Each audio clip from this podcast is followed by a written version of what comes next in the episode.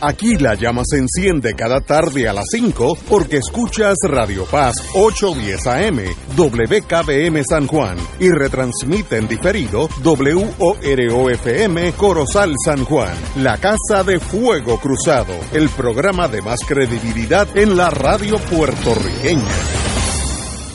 Esta emisora y sus anunciantes no se solidarizan necesariamente con las expresiones que escucharán en el siguiente programa.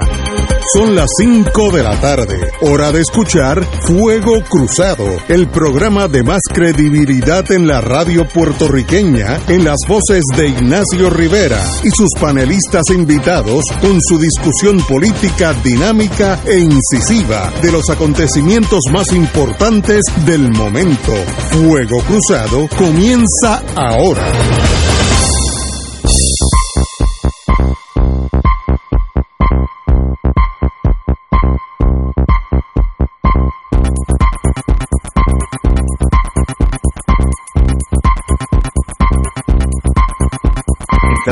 Segundos tarde porque Willy, que es el genio de aquí, me estaba haciendo señales. Yo, yo pensé que se le habían ido los sentidos y es que yo tenía el micrófono mirando para el otro lado, así que hubiera estado hablando a la nada.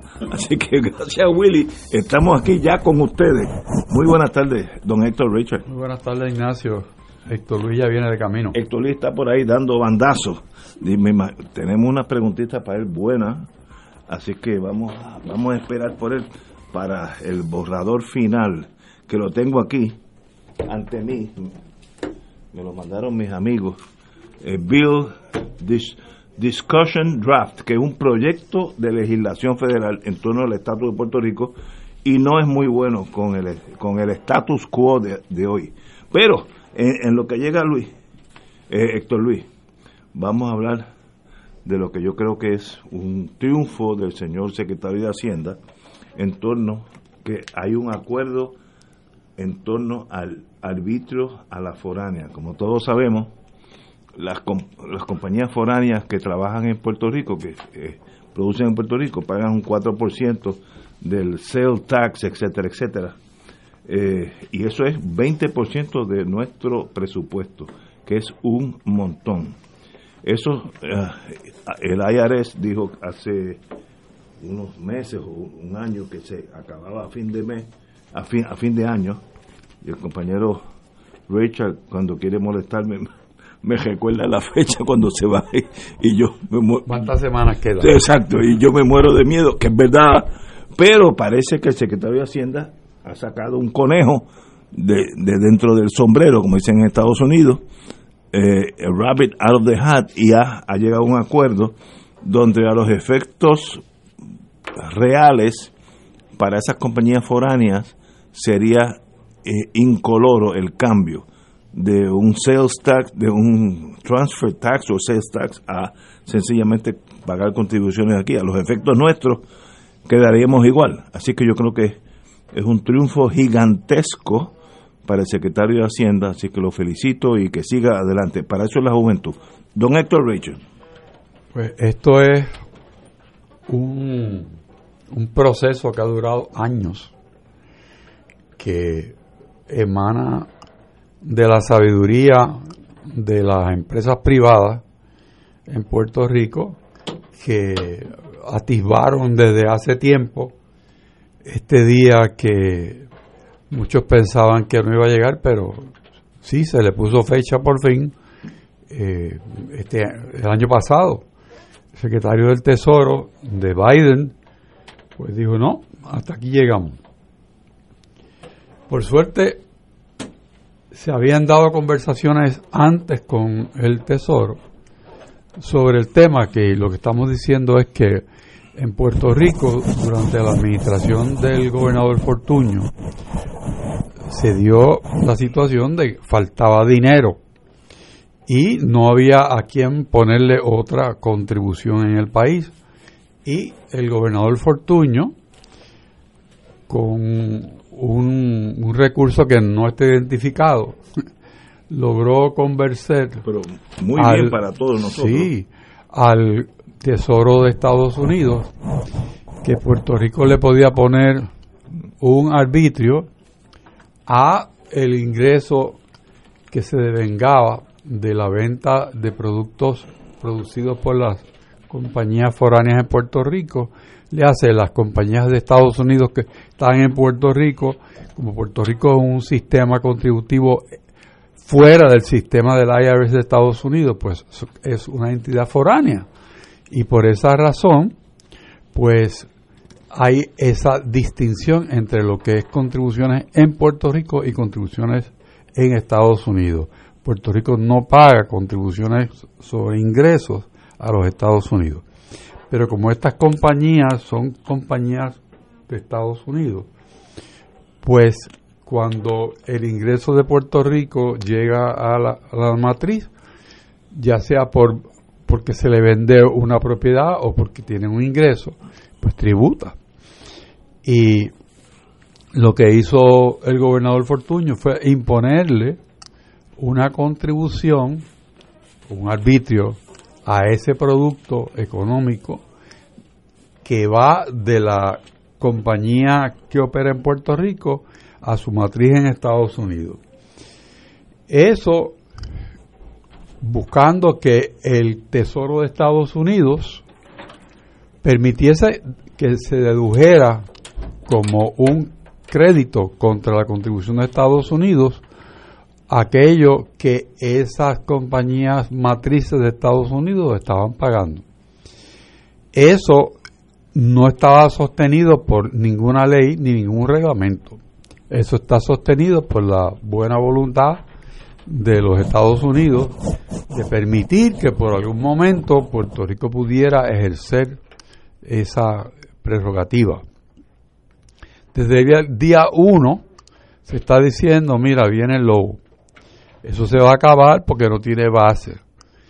Y así ha durado un sinnúmero de años hasta que llegó el momento en que se dijo que no.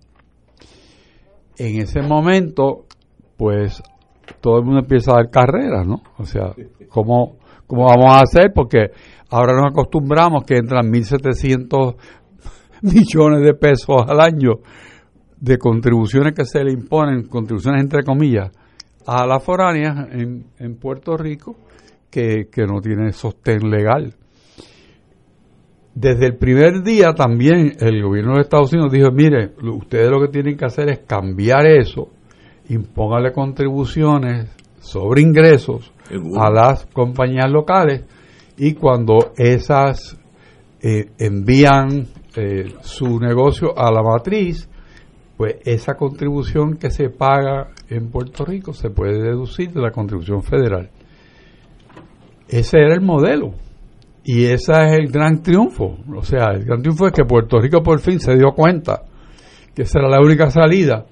Y entonces, ¿qué tiene que hacer?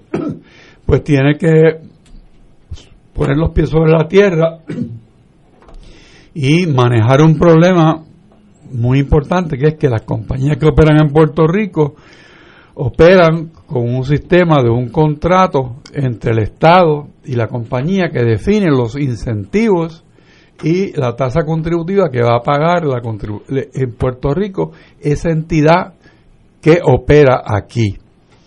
Y el decreto de exención contributiva es precisamente eso. No le voy a poner contribuciones a estas compañías, salvo las que están establecidas en este contrato. Ahí hay un problema pues ese contrato se, se para enmendarlo hubiese sido un problema serio. Hay quienes proponían negociar uno a uno esos contratos con las compañías, pero eso se prestaba para que hubiese sospecha, porque nadie abre sus libros a que todo el mundo se entere cuál es su situación económica, ni cuáles son sus estrategias de mercado. Así que hay que buscar una metodología distinta. La propia industria dice, mira, pues vamos a, mirar para otro lado y vamos a, buscar una, una, solución que sea un, un, una contribución que podamos deducir en Tesoro de Estados Unidos, que nos quedemos igual, que ustedes se queden igual con sus 1.700 millones y nosotros nos quedamos igual porque el, beneficio en Puerto Rico va a quedar igual. Pues con esa con esos parámetros en mente, ya por unos cuantos años la industria ha estado negociando con Tesoro, con el Congreso y con el gobierno de Puerto Rico.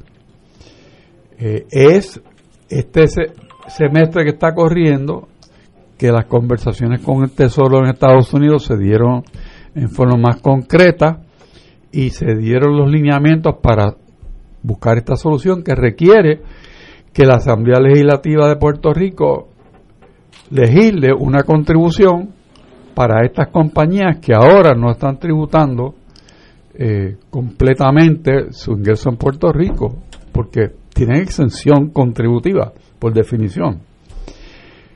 Entonces, ¿qué se, qué se logra?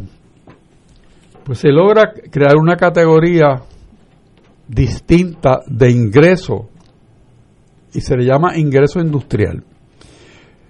¿De dónde yo me saco eso? ¿Qué es eso? Sí.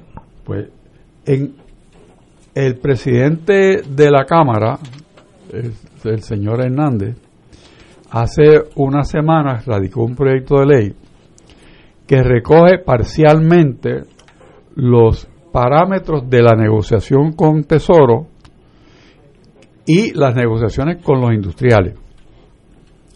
Y en ese proyecto hay definiciones y hay un reflejo de lo que habían conversado. Quiere decir que ahora dentro de las categorías de ingreso hay ingreso industrial. El ingreso industrial va a tributar a un 10.5% en Puerto Rico. Pero esto es bien complicado porque sabemos que Biden y 17 países más industriales quieren imponer una tasa de contribución mínima de 15% a cada uno de las jurisdicciones de esos estados que están conversando. Entonces, ¿qué propone este proyecto también? Bueno, establecer una tasa variable.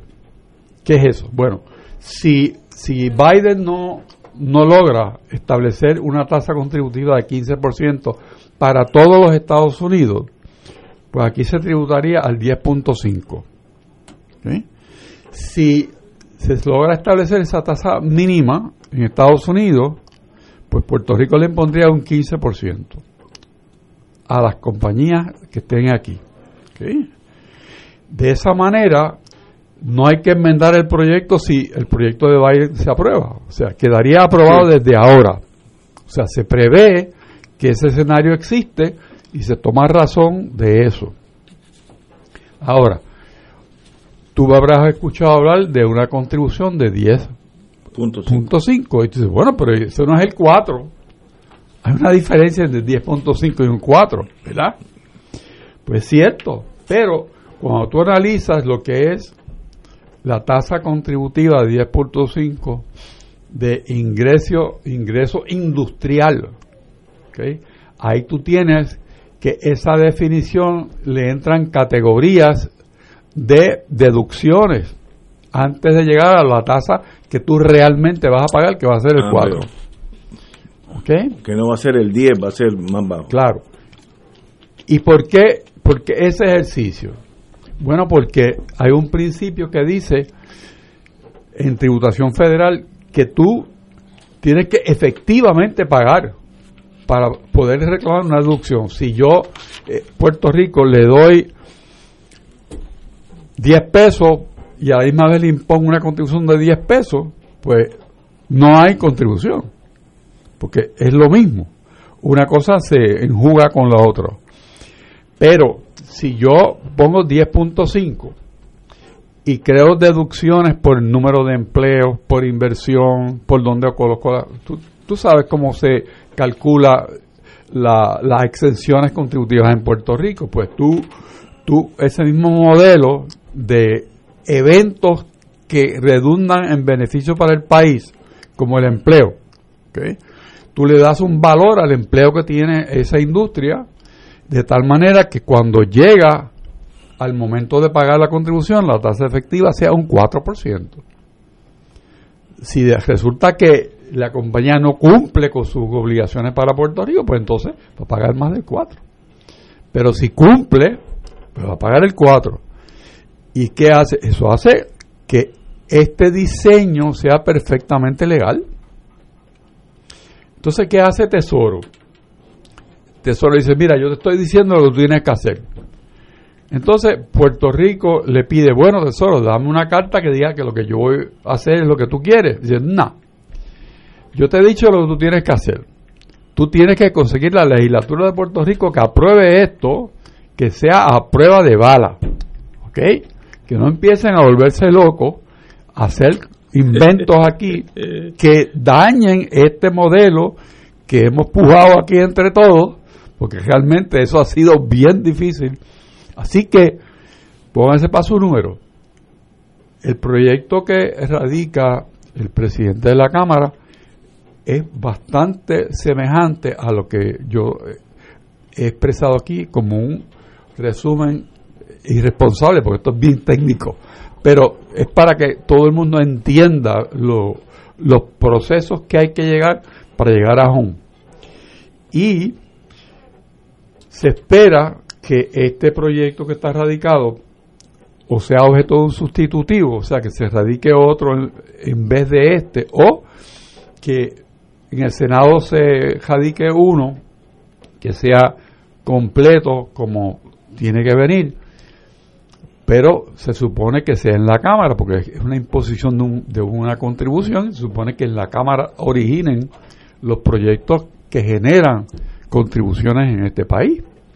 Así que yo pienso que será un sustitutivo que se radique y que recoja todos los elementos negociados con Tesoro que explicó muy bien el secretario de Hacienda en su conferencia de prensa y que todo el, mundo de la industria en Puerto Rico que ha participado, pues dice, bueno, por fin tenemos algo de que podamos hablar.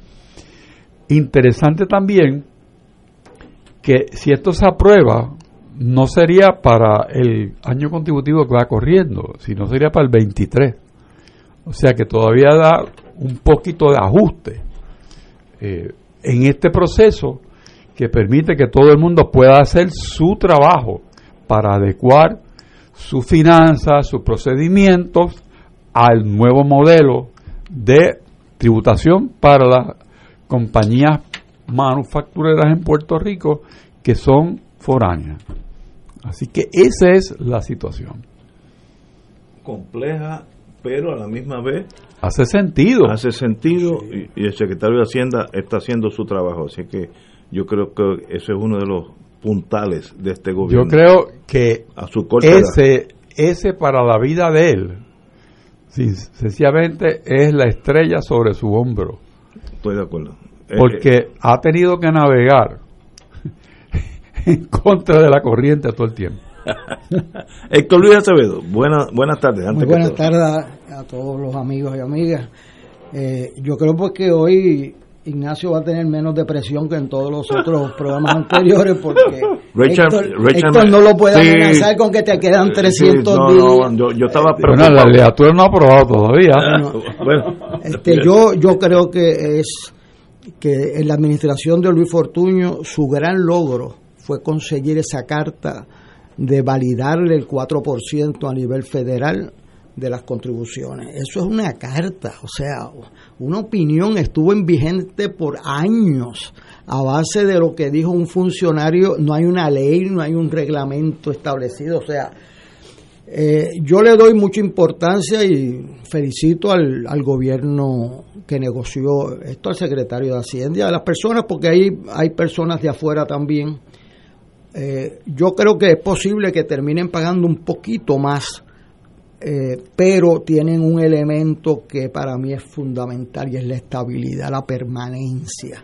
O sea, esto no es un acuerdo temporero de este año que dura tres años o que depende de que aquel funcionario desaparezca y venga otro que no le caiga bien el asunto. Así que yo eh, según lo critico en algunas áreas. Felicito al gobierno de Puerto Rico por haber trabajado a tiempo, no esperar octubre para lograr un acuerdo. El acuerdo es un acuerdo técnico y entonces cuando a alguien le dicen que paga cuatro y ahora va a pagar diez, pues eso asusta, pero hay unos ajustes que se pueden hacer y que digo, aquí los, hoy están trabajando los contables de las multinacionales viendo cuánto realmente este, tendrían que pagar bajo este esquema.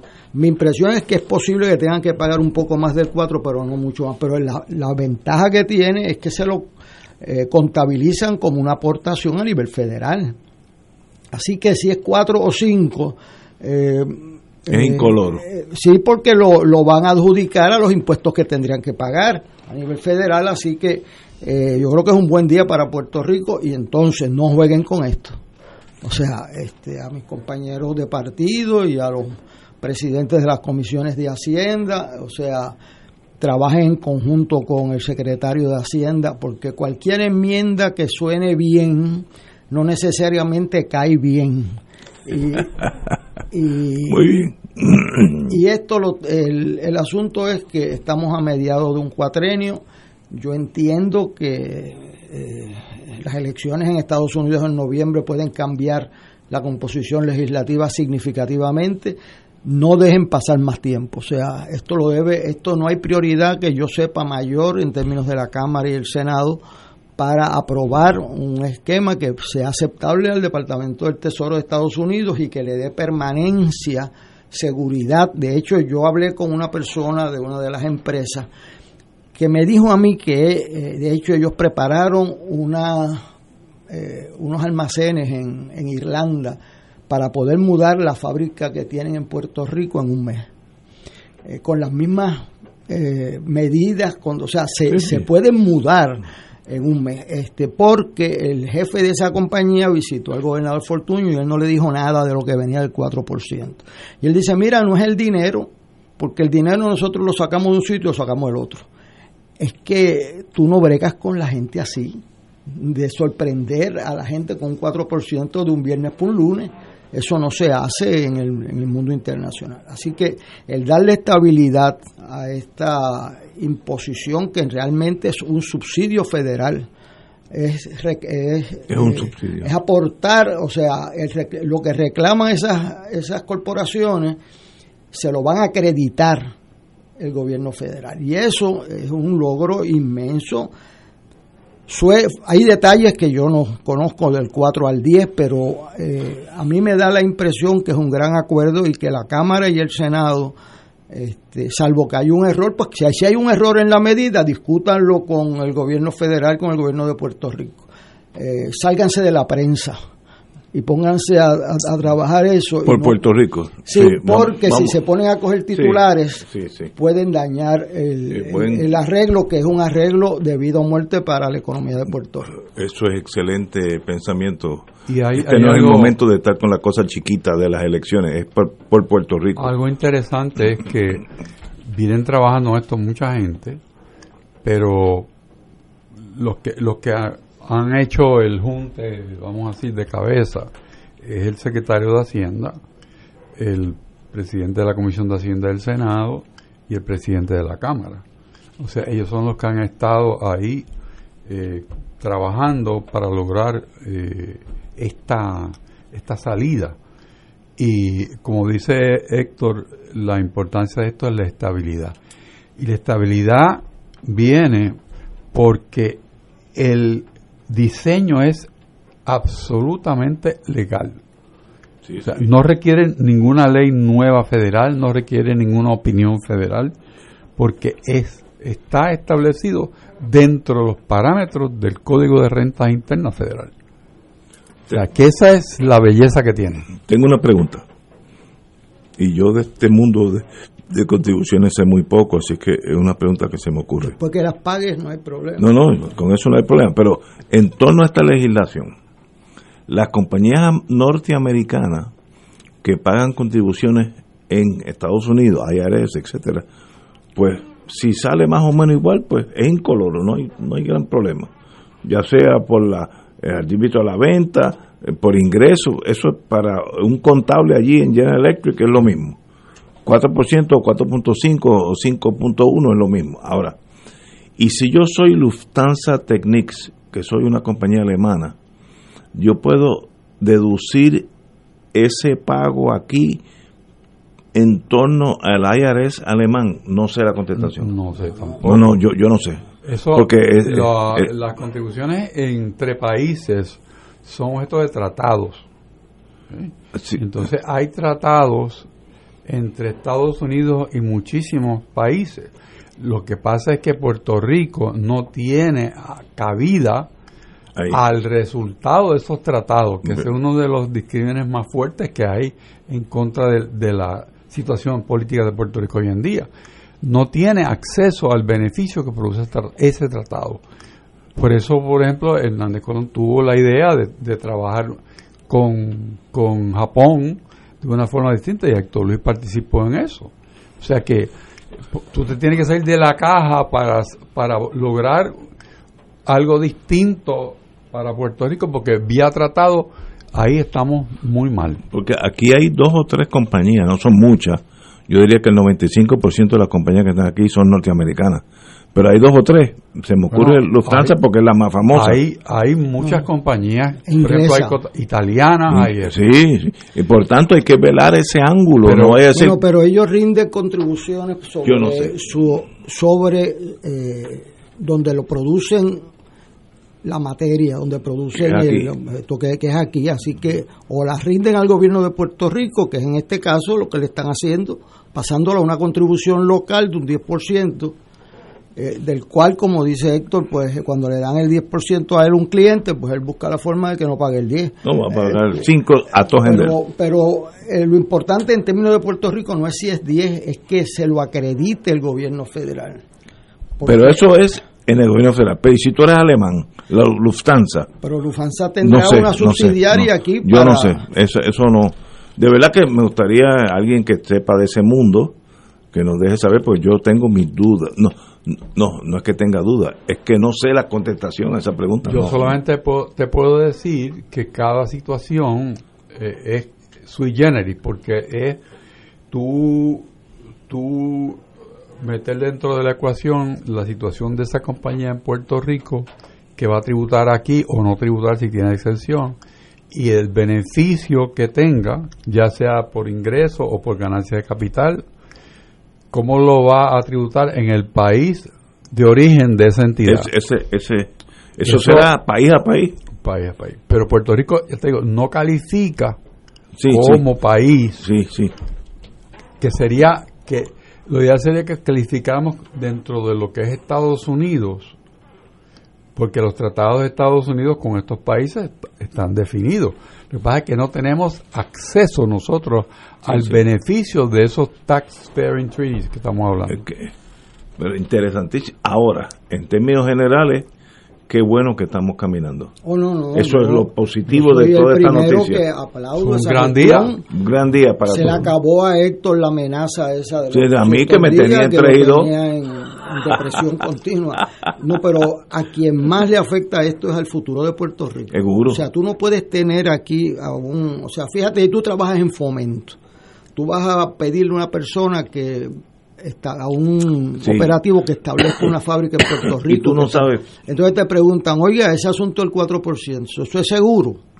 Entonces ahí tú tienes que tomar un camino de hacer una explicación que nadie te entienda, porque no hay una contestación, nadie puede contestar que eso era seguro. Esto que se está haciendo, si hay una aprobación explícita, como la entiendo que la hay del gobierno federal, y se ajusta a las leyes federales, es mejor o sea, es mejor un 5% que haya que batallarle ese 5% extra a que tú no sepas qué hora es o que, que venga uno y le den y rechace, como ya se lo dijeron, le queda un año, ¿sabes?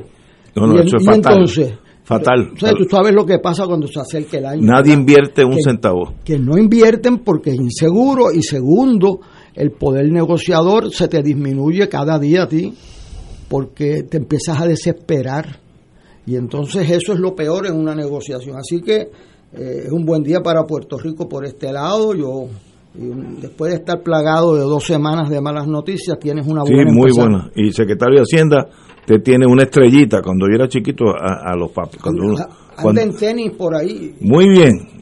La juventud divino tesoro. Siga así. Vamos a una pausa, amigo.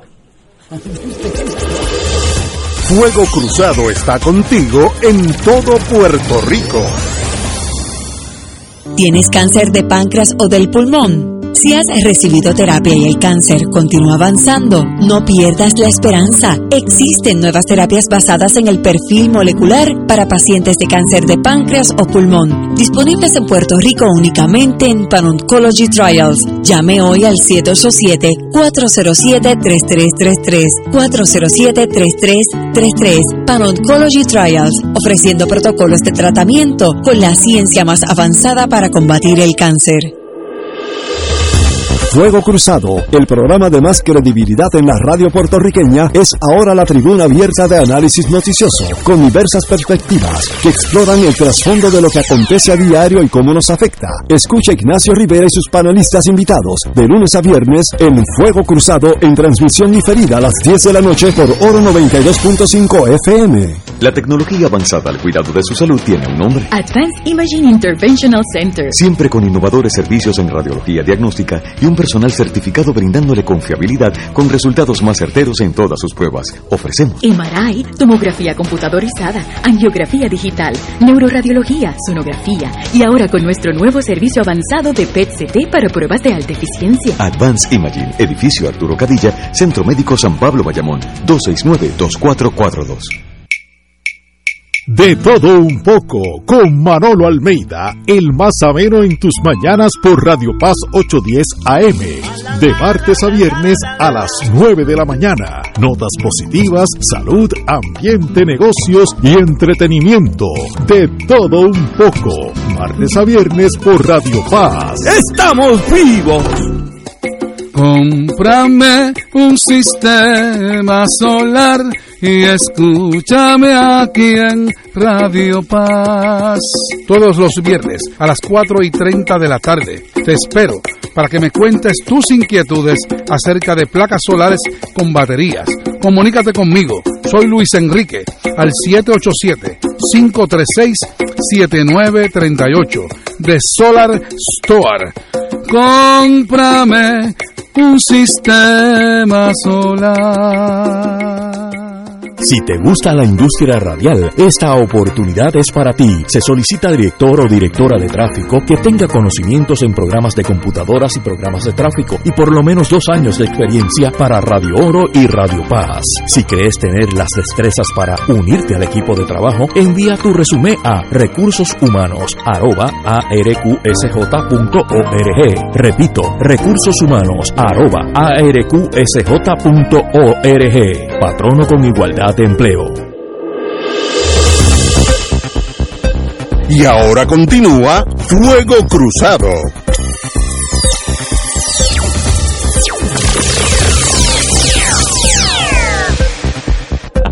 Muy buenas tardes de nuevo, amigos y amigas. Vamos a hablar del proyecto de legislación federal que ya la tengo ante mí.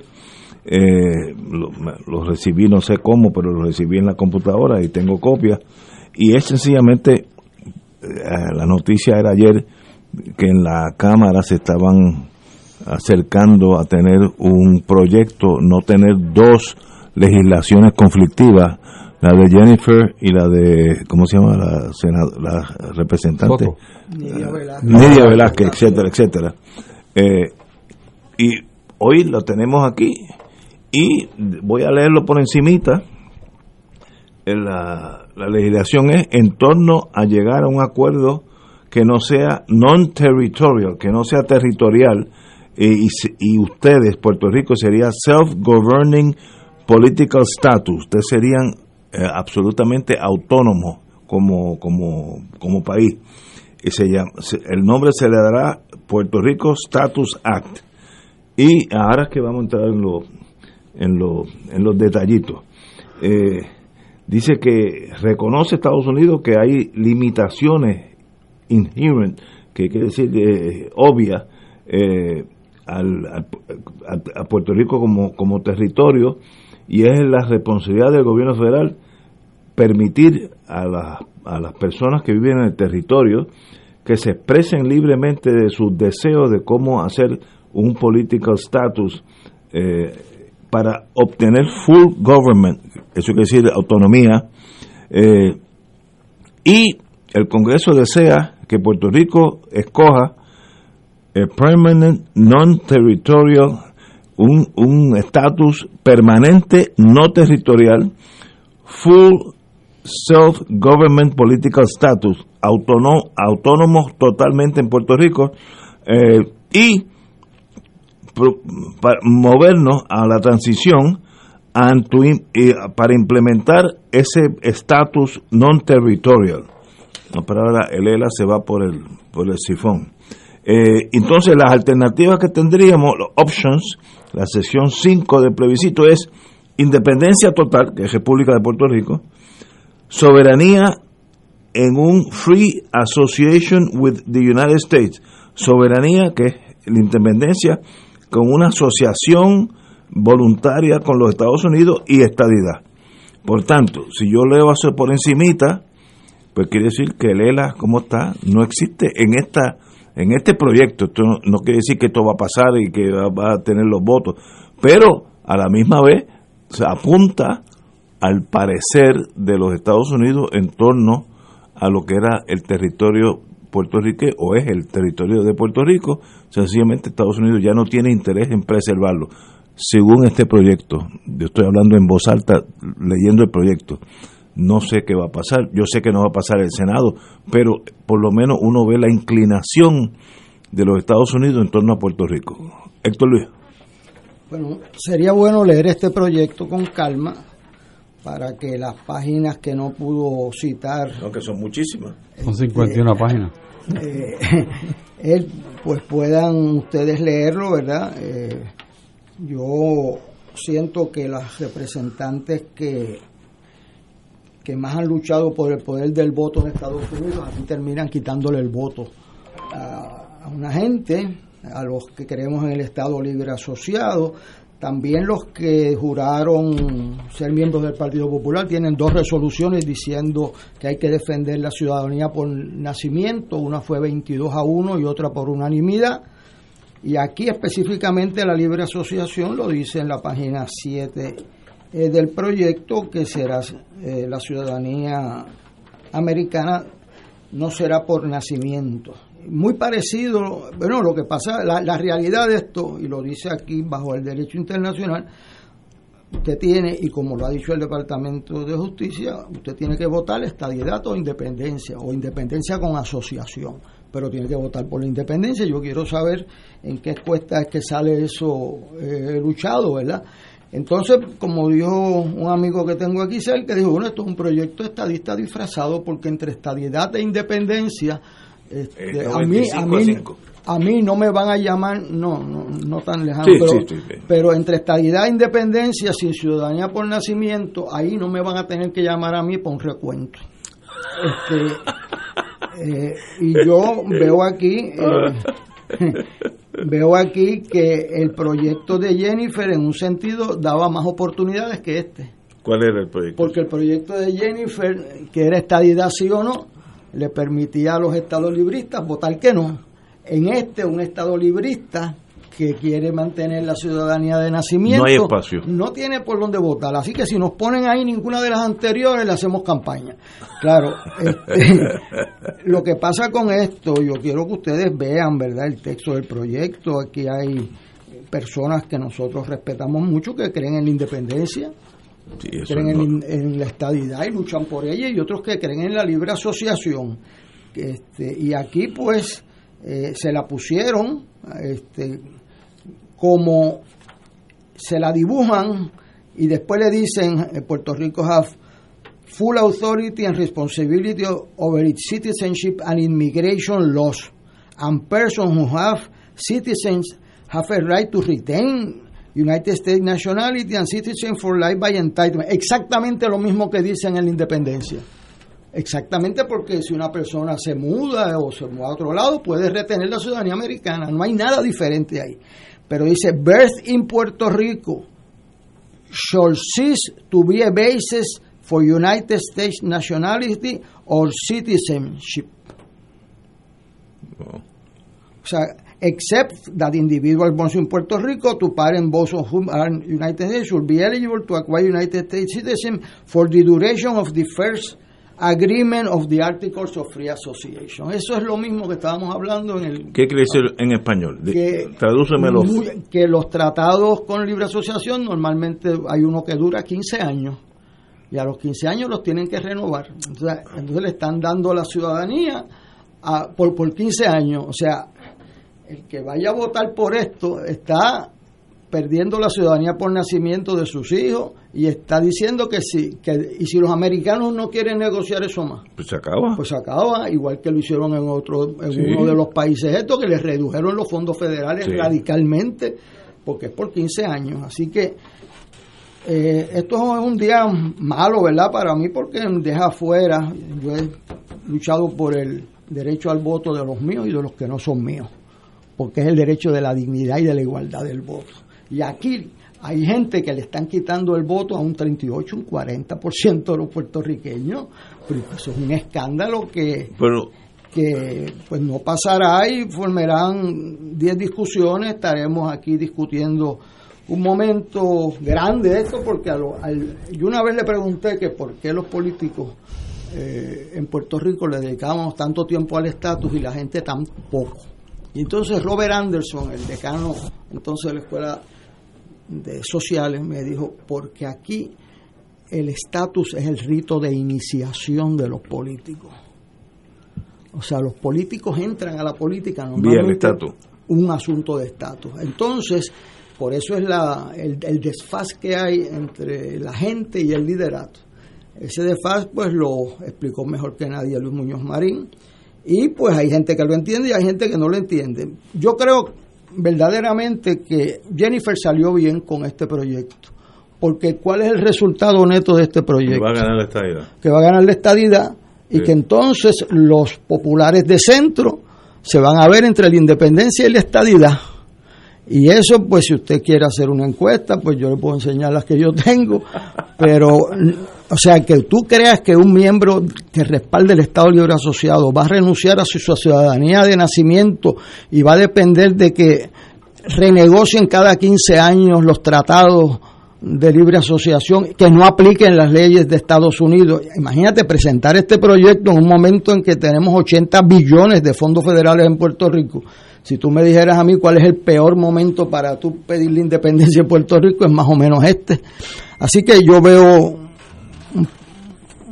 intento de un liderato en, el Congreso de, de, responder a dos grupos puertorriqueños, al independentista y al estadista, y para quitárselos de encima mandaron un proyecto que, que tiene muerte segura este, y entonces, pues se sacan esa gente de sus oficinas, váyanse a pelear por ahí a conseguir los votos. Es probable que lo aprueben en la Cámara, siendo como lo han tratado, eh, pero no se nos debe olvidar que este proyecto, tú no puedes hablar de autodeterminación sacándole el 40% de la papeleta de Puerto Rico a la gente. Tú no puedes decir que eso es un proyecto inclusivo sacando el 40-46%. O sea, ¿Y qué pasa? ¿De dónde acá se puede sacar gente de la papeleta aquí en Puerto Rico? Si tú, si tú para inscribir un partido necesitas 3%, ¿qué necesitan los estados libristas para estar en una papeleta que nos derroten voto a voto? Pero ahí en ese proyecto quieren legislar. Eh, yo creo que Jennifer salió bien porque ella va a aparecer con un proyecto que le va a traer más votos estadistas que que el de ella porque entre estadidad y votar por la independencia, yo pues creo, y está bien, bien claro, lo dice el proyecto, alguien ahí insistió en que bajo el derecho internacional, que Puerto Rico es un país bajo el derecho internacional en la libre asociación y tienen que y el Departamento de Justicia dice que esa es una forma de independencia. Y yo quiero saber quién va a votar por la independencia frente a la estadidad. Así que Jennifer en este proyecto sale con más votos del que entró con el de ella. No va para ningún lado, eso yo lo que pasa es que eso de que no va para ningún lado, pues presenta unos problemas internos porque aquí tú no puedes estar en dos vallas a la vez.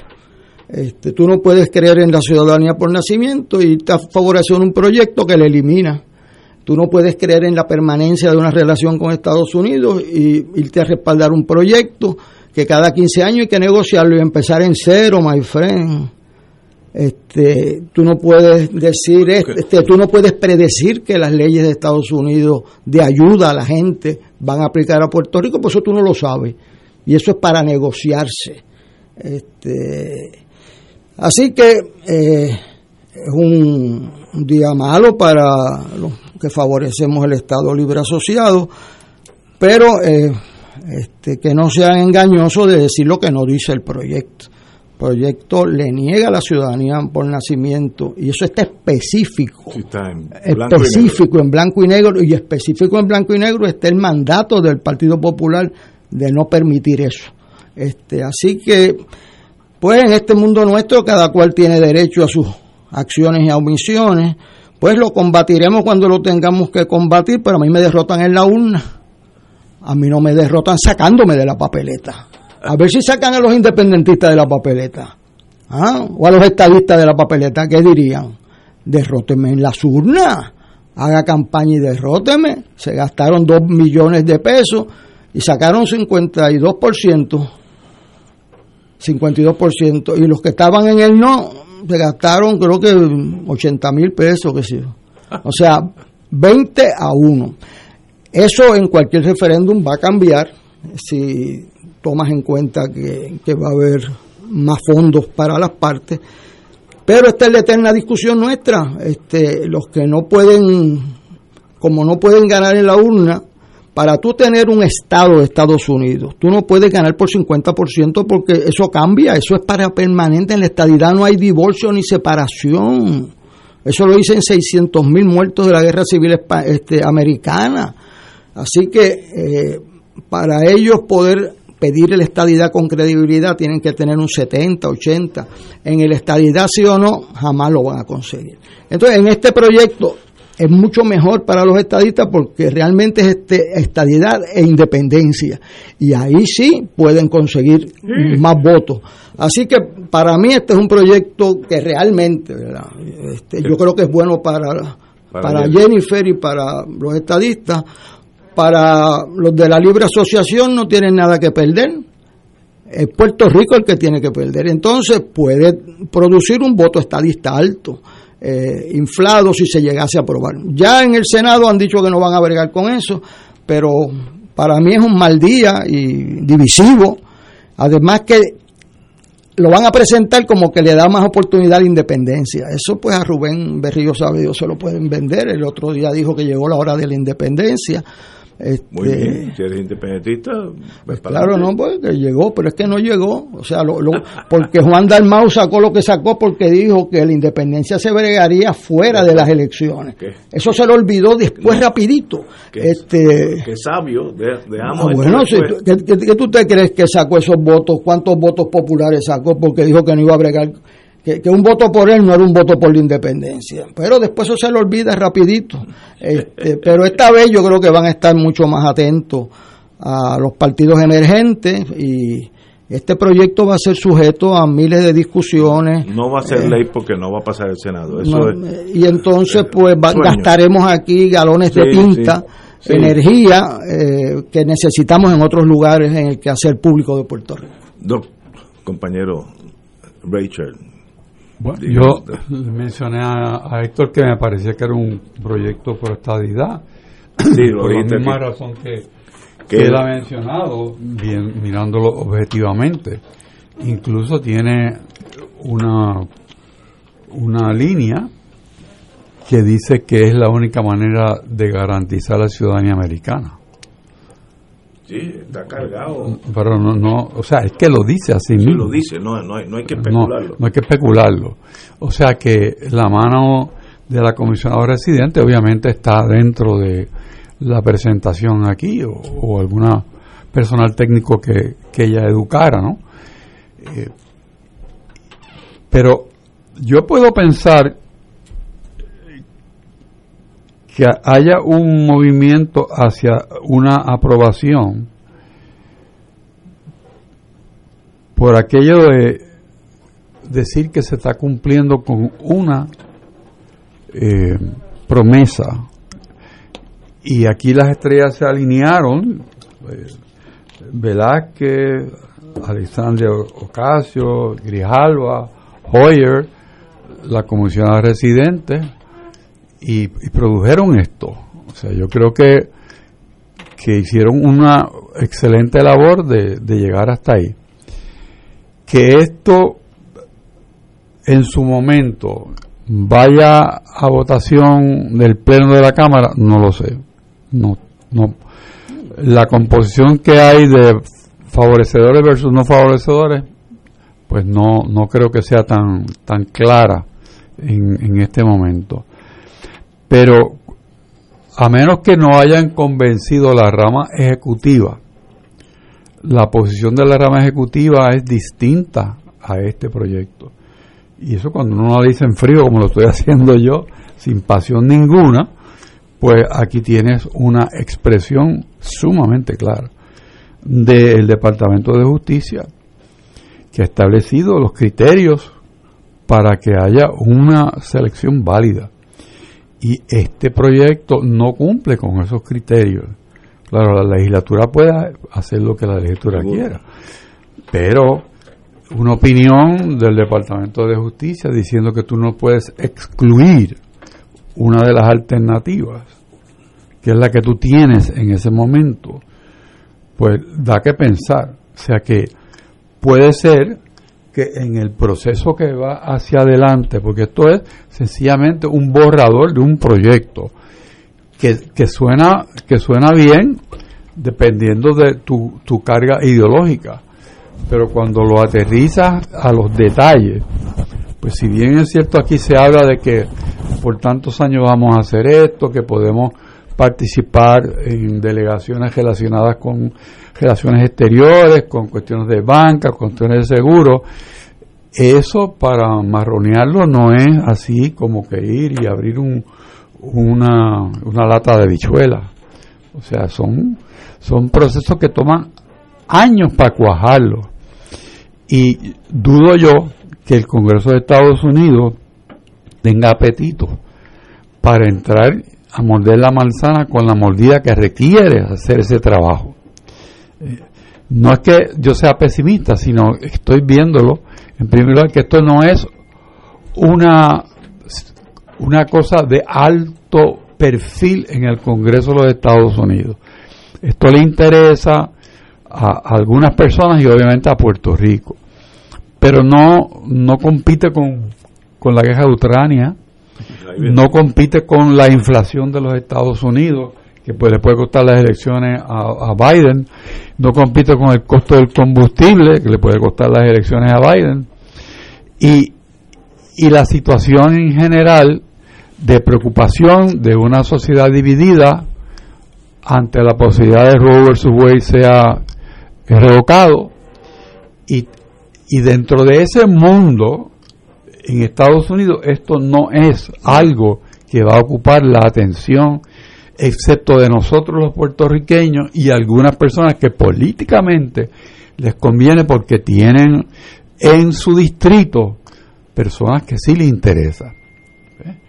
O sea que yo, mi reacción primero es qué bueno que, que hubo esto, fenómeno, que es una pieza de trabajo, es una pieza de trabajo que hay que fraguar algo mucho más eh, completo, pues sí hay que fraguarlo.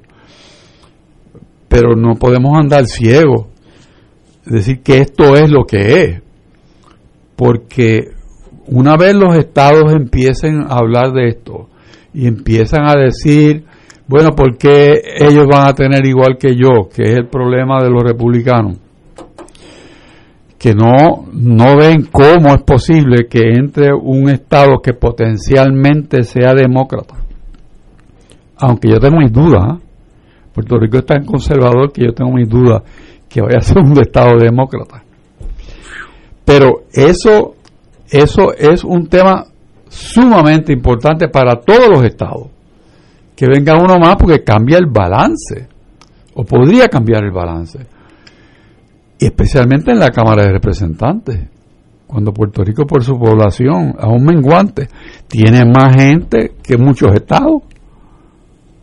Y, bueno, en Estados Unidos hay comunidades que tienen 80 personas y eso es un pueblo. Imagínate que en Puerto Rico tuve que hay un pueblo de 80 personas, no, hay, no podría existir. O sea, somos una sociedad compacta, pero densa. Y cuando tú ves esta ecuación, pues se te va bajando eh, esa, esa alegría que de momento nos da de ver, mira, por fin, por fin, eh, porque lo aterrizas y dices, bueno, estos problemas que están inmediatamente, vamos a decir, al lado del camino que se dibuja aquí, los tiene que resolver uno a uno antes de que se pueda montar el carrito en el camino. Esto no es un ejercicio de que lo, lo que queremos los puertorriqueños, eso es un ejercicio de lo que queremos nosotros dentro de la nación americana y que quiere el americano. Eso no se nos puede olvidar. Sí, sí. Porque No es de un lado nada más. no, no es de un lado y, y no, no solamente no es de un lado, es que estamos entrelazados Estados Unidos y nosotros. Para Estados Unidos somos un mercado regional de los Estados Unidos. O sea, es- eso, eso hay que verlo también. Que decir, no, no, esto se va a hacer una escisión de ese mercado. O sea que se, se cambia completamente el escenario. Pues yo creo que va a tomar un tiempo para digerir primero esto que es un borrador. Después habrá que ver cuáles son los temas que propicia el borrador que hay que enfrentar y resolver.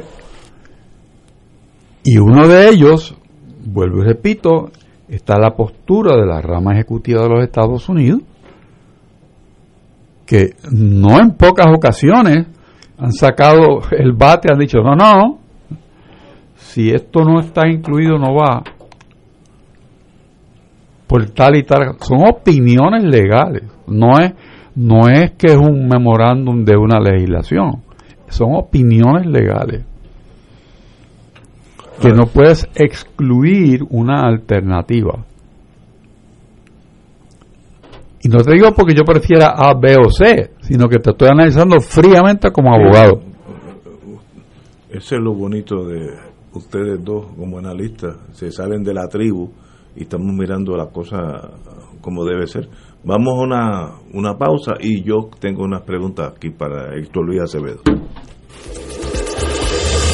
Fuego Cruzado está contigo en todo Puerto Rico. Restaurant Mar del Caribe te ofrece un ambiente acogedor, elegante y la mejor comida internacional. Exquisitos cortes de carne, oso, buco, cabrito, chuletón de ternera, gran variedad de mariscos y pescados, langosta, roda, bayo, merluza y bacalao. Amplio salón de actividades para reuniones familiares o corporativas. Restaurante Mar del Caribe, calle Loíza 2444 Punta Las Marías, 787-545-5025. Restaurante Mar del Caribe, tu mejor opción para comer bien. La bola se va y se va y se va.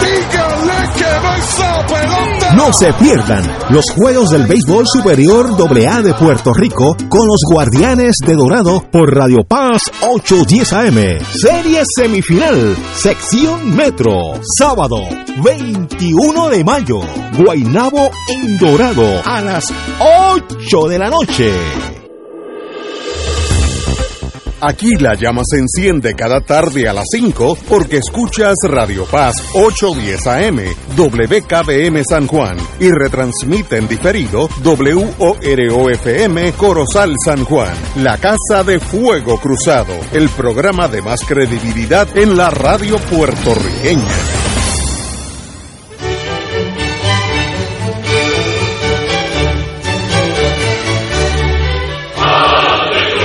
Reina del cielo, alégrate, aleluya. Porque el que mereciste llevar en tu seno, Resucitó como lo había dicho, aleluya. ruega por nosotros a Dios, Gózate y alégrate, Virgen María, aleluya. porque ha resucitado Dios verdaderamente. Oremos. Oh Dios, que por la resurrección de tu Hijo, nuestro Señor Jesucristo, has llenado el mundo de alegría. Concédenos, por intercesión de su Madre, la Virgen María, llegar a alcanzar los gozos eternos por Jesucristo nuestro Señor.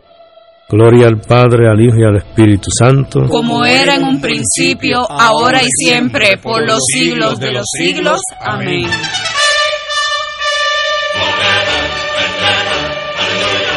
Te saluda el Padre Milton y quiero agradecerles las aportaciones que hicieron en el Radio Maratón de Radio Paz 810. Si estás recibiendo la boleta en tu casa, recuerda enviarla de vuelta para que esa promesa se haga realidad. Si no pudiste llamar, puedes hacerlo todavía. Entra a la TH móvil y búscanos como Radio Paz 810 AM, haces tu aportación y le escribes Radio Maratón en el comentario. Que el Señor les multiplique abundantemente esas ofrendas y que continuemos llevando esta misión de Radio Paz hasta los confines de nuestra tierra se rinda a tus pies. Y ahora continúa Fuego Cruzado.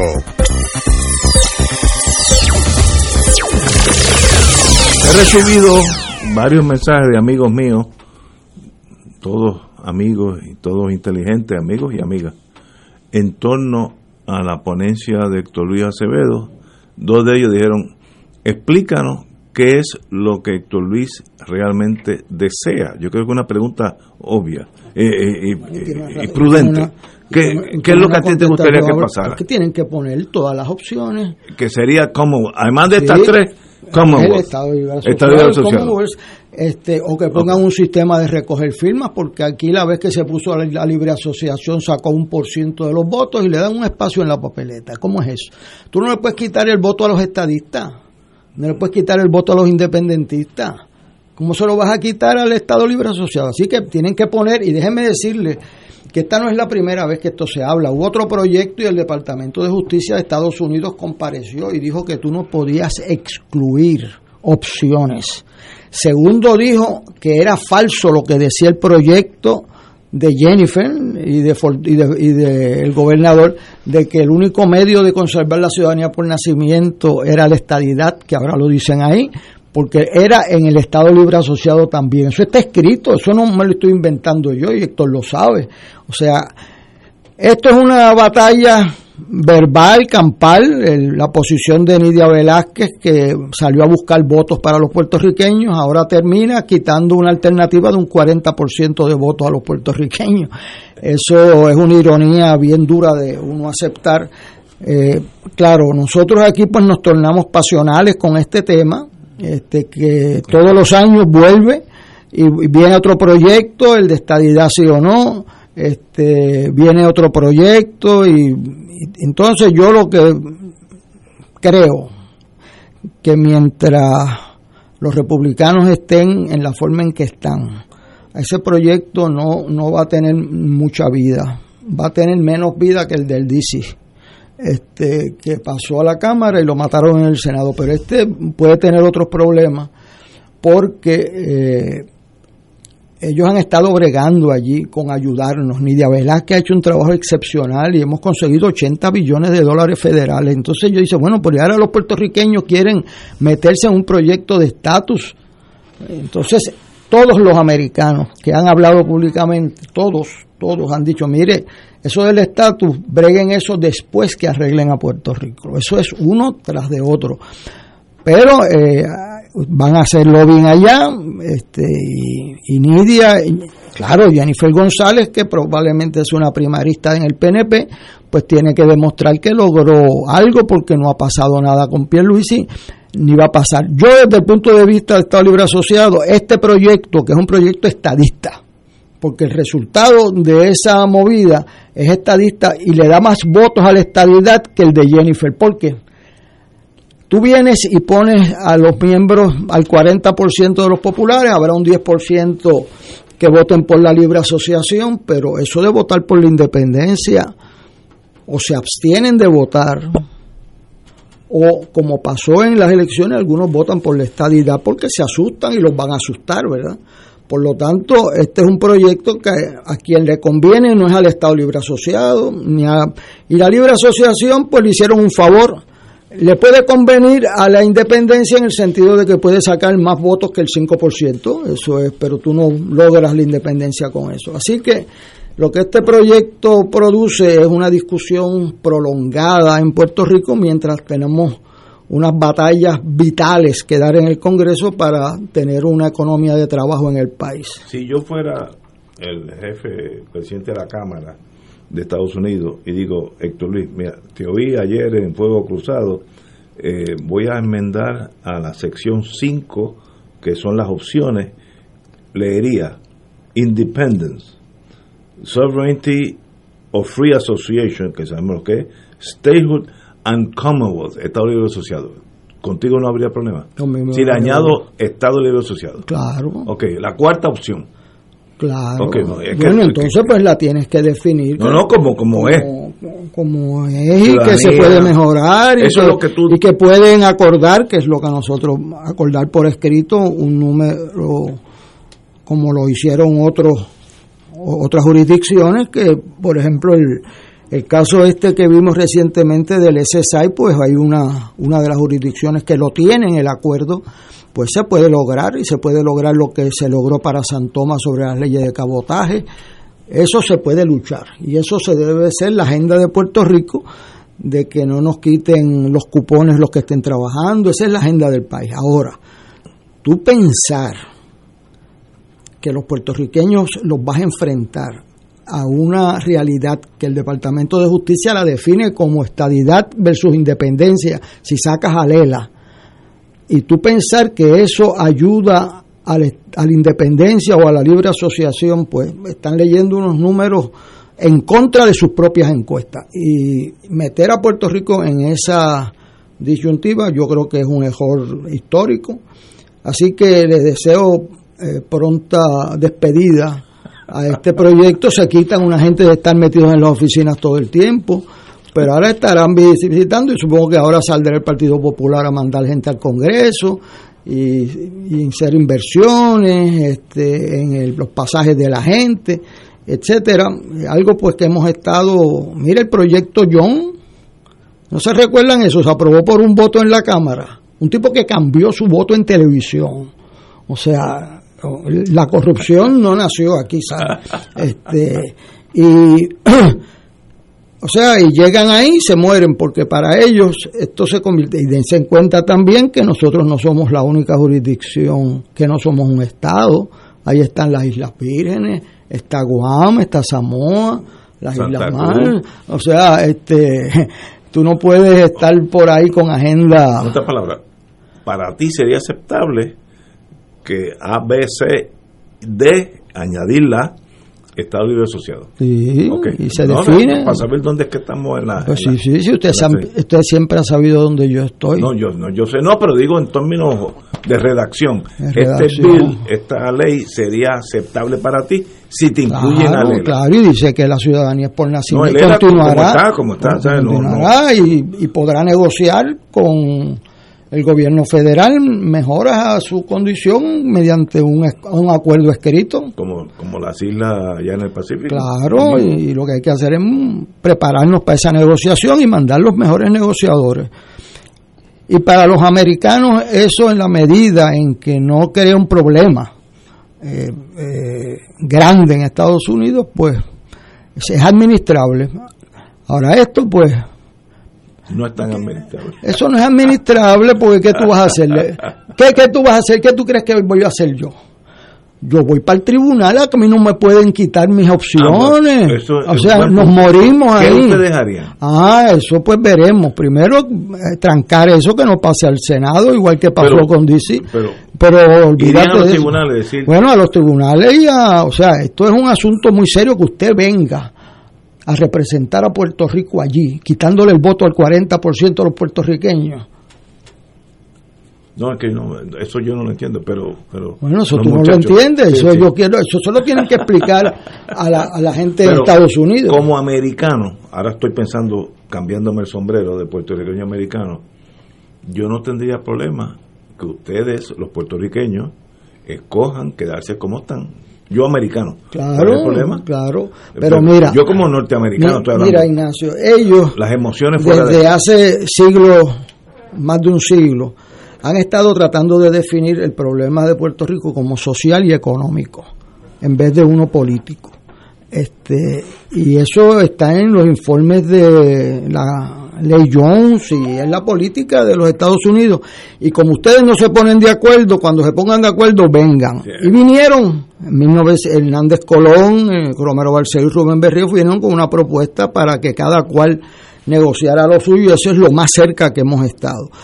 Lo más cerca que hemos estado porque partía de un consenso en Puerto Rico, un consenso procesal. El tú querer excluir, digamos, vamos a excluir la estadidad de un, del futuro de Puerto Rico yo quisiera que si yo le digo a usted, eh, ah, pues vamos a excluir, pues, pues, pues, ¿qué tú harías? Pues irías al Congreso, irías al tribunal y pelearías, ¿verdad? O sea, pues, pues, yo tengo derecho a estar allí. Pues cámbiale el nombre, ponle el mío. Pues, pues, no, o, la independencia. O la independencia, tú le quitas el voto a los independentistas. ¿Ah? No, los independentistas no pueden votar. No, no pueden votar. No. está eso en la papeleta porque no han sacado 10%. Eso sería la, la manera más objetiva de hacerlo. Y yo creo que deben estar en la papeleta, porque esa decisión no es de los partidos, ni es de Nidia, ni de, ni de eh, Hoyer, ni nada. Se está bregando con el futuro mío, con el futuro de Puerto Rico, con el futuro de, la, de las escuelas de Puerto Rico, con el futuro de FEMA en Puerto Rico. Pues quién tiene que decidir y balancear las cosas buenas. Todos los estatus tienen cosas negativas y todos tienen cosas positivas. Ese balance le toca hacerlo al pueblo de Puerto Rico y uno gana y uno pierde. He recibido dos mensajes, yo creo que tres ahora, que el, los independentistas dicen que para solucionar el, la, crisis en nuestro estatus, la colonia, que es el ELA para ellos, no puede ser una opción. Claro, y yo podría decir que ellos no son una opción porque no han sacado 10%. Por yo la libertad no es de ellos. Por eso se dice eh, que la libre determinación no es de ningún partido, es del país. Dice las Naciones libre determinación e independencia. Tú tienes derecho a eso, a solicitarlo. Tú tienes derecho, pero la libre determinación tú no la puedes quitar. Y me la estás quitando. ¿A nombre de qué? ¿Quién te ha dado a ti ese derecho de, de sacar a alguien de la papeleta? ¿En qué página del programa está eso? Claro, ellos lo que esperan es que el Partido Popular desaparezca y se han vestido de luto para ese entierro de Lela desde hace 70 años. Este, así que eh, guarden bien ese traje. Este, entonces alguien me dijo este, que si aparecía Lela, ellos amenazaron a Nidia de retirarse. Oye, pero ¿cómo que tú amenazas? O sea, yo digo ahora, si aparece la estadidad, no voy. Yo no voy. Si parece la independencia, no voy. Vaya y gánese los votos de la gente si usted no es el soberano. ¿Quién le ha dado ese derecho a usted? Ese es del pueblo de Puerto Rico de votar libremente con su conciencia. Y hay, hay plebiscitos que yo he ganado y hay plebiscitos que he perdido. Y hay plebiscitos como ese último que cuando investiguen quiénes fueron los donantes de los dos millones, esa avenida Chaldón va a estar en fila allí. Este, así que Pasamos de un debate de estatus a otro de estatus, pero dense cuenta que aquí realmente este proyecto lo que va a hacer es motivar muchas querellas entre puertorriqueños, mucha... la posibilidad de que se torne a ley es mínima, vamos a ponerlo así, por el Senado. Ahí está el tranque. Bueno, no necesariamente, este, pero yo creo que en el Senado no tiene oportunidades. No, yo, eso es lo que yo creo también. Señores, tenemos que ir a una pausa y regresamos con Fuego Cruzado.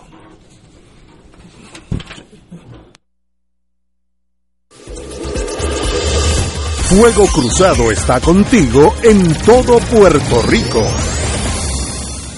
Si te gusta la industria radial, esta oportunidad es para ti. Se solicita director o directora de tráfico que tenga conocimientos en programas de computadoras y programas de tráfico y por lo menos dos años de experiencia para Radio Oro y Radio Paz. Si crees tener las destrezas para unirte al equipo de trabajo, envía tu resumen a recursoshumanos@rqsj.org. Repito, recursoshumanos@rqsj.org. Patrono con igualdad de empleo. 2.6 millones de autos en Puerto Rico. Algunos de ellos con desperfectos. Autocontrol. Tu carro. Tu mundo. Tu mundo. Tu mundo.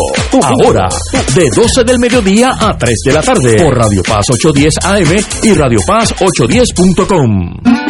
La Catedral Basílica Menor de San Juan invita a la celebración de la tradicional Fiesta de la Santa Cruz en las escalinatas frente a la misma. La música estará a cargo del grupo Maite y será transmitido en vivo en el programa El 4 Sin Fronteras por Oro 92.5 FM. Sé parte de esta Fiesta de la Santa Cruz el domingo 29 de mayo desde las 7 de la noche en la Catedral del Viejo San Juan.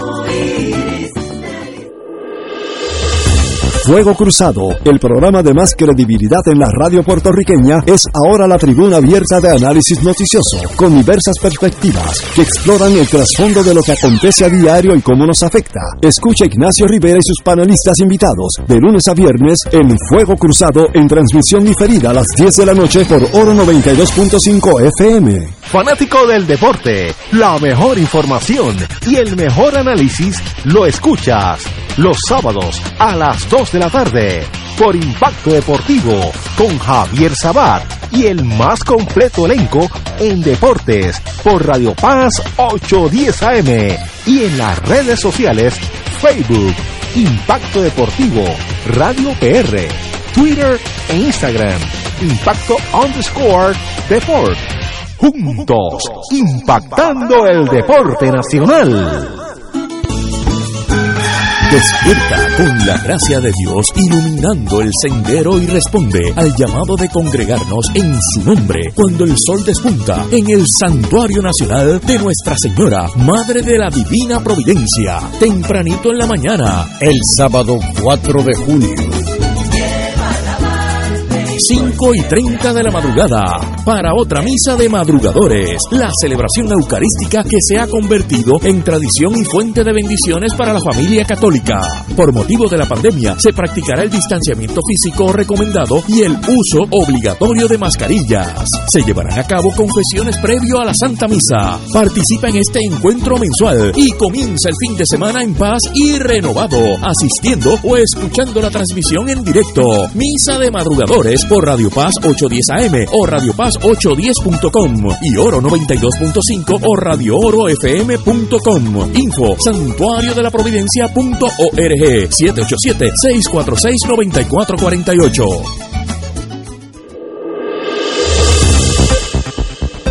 Y ahora continúa Fuego Cruzado.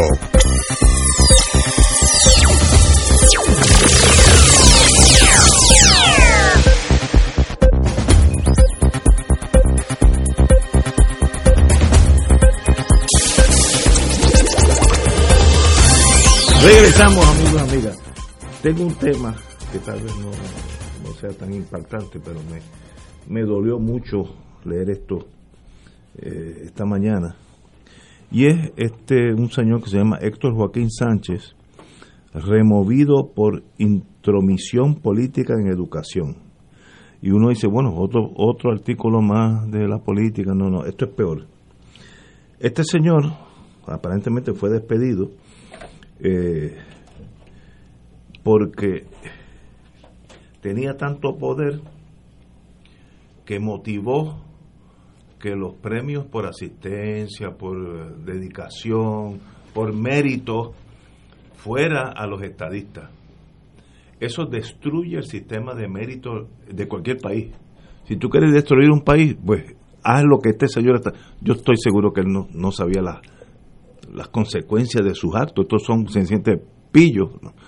Pero tú no puedes tener un sistema de educación que valga dos centavos si la maestra que se faja 30 años en allá en la escuela Lincoln en Adjunta, que puso de su dinero para comprar tizas a ver si de sus borradores los pagó ella, que eso es así, que a, los nenes que no aprendían gran cosa, pues ella se los llevaba para su casa, en, en Adjunta pasan esas cosas, le enseñaba en su tiempo y no le dan un reconocimiento, un mérito, un bono, lo que sea, porque no es estadista. Eso es un pecado mortal del sistema de mérito. y yo no sé cómo esto pasa como si no fuera gran cosa. Yo he estado escuchando la radio todo el día y esto es una noticia más como que Fulanito se comió un pare. Esto es bien serio. El sistema de servicio público tiene que reconocer a aquellos que son servidores públicos, no estos gangsters que le dicen, bueno, los, el dinerito más o, la, o, o subirle rango eh, son para los nuestros. Este señor representa lo peor de la política de Puerto Rico, lo peor. No hay, este señor no, no está ni consciente del daño que le ha hecho a Puerto Rico el sistema educativo y bien votado está. Compañero. Pues mira, este es un caso muy interesante porque este fue el comisionado alterno y entonces lo nombraron a comienzos de este cuatrenio subsecretario de Educación. Y se recordarán los compañeros que nos escuchan que eso fue un problema tremendo porque lo nombraron desde Fortaleza y la secretaria de Educación se enteró de eso por los periódicos y por los medios y él tomaba decisiones. En el Senado de Puerto Rico eh, le dijeron a la secretaria que no le iban a confirmar y no la confirmaron. Una, razón, una de las razones es que tenía que sacar este tipo. Yo, no, yo me sorprendo de que aceptaran al actual secretario porque varios senadores públicamente dijeron que antes de confirmarlo necesitaba salir de un agente político allí. Lo que ahora vemos era que la acusación de que él estaba allí para adelantar los asuntos de un partido no era falsa. Ese señor se ha metido en un comité de adjudicación de premios. O sea, imagínate en qué otras cosas se meterá para asegurarse que los premiados eran miembros del PNP. Pero es que eso es mortal. O sea, Pecado mortal. Ese era, o sea, nosotros creíamos que este señor le hacía un grave daño a la educación porque eh, es el típico funcionario que empuja lo suyo, uno más que otro y qué sé yo. Pero esto de meterse aún en comité de dar un premio es a, tal nivel elemental. O sea, que el secretario actual, que debió haberlo votado, o sea, exigir que salir de él antes de yo llegar. Eso era, esto es la crónica de un despido anunciado este, yo no sé cómo lo aprobaron sin haber hecho ese compromiso y entonces pues, pero tuvo problemas en las vistas con eso y cuando le traen la evidencia de algo tan, o sea, un premio de, de, de, asistencia, de, buen, de buena productividad y tú le dices, no, no, no, no, el que llegó uno es independentista. Ese muchacho es independentista, ese maestro es independentista. Eso no puede este, permitirse, este, destruye el sistema entero. O sea, y entonces eh, eh, eh, ¿cómo?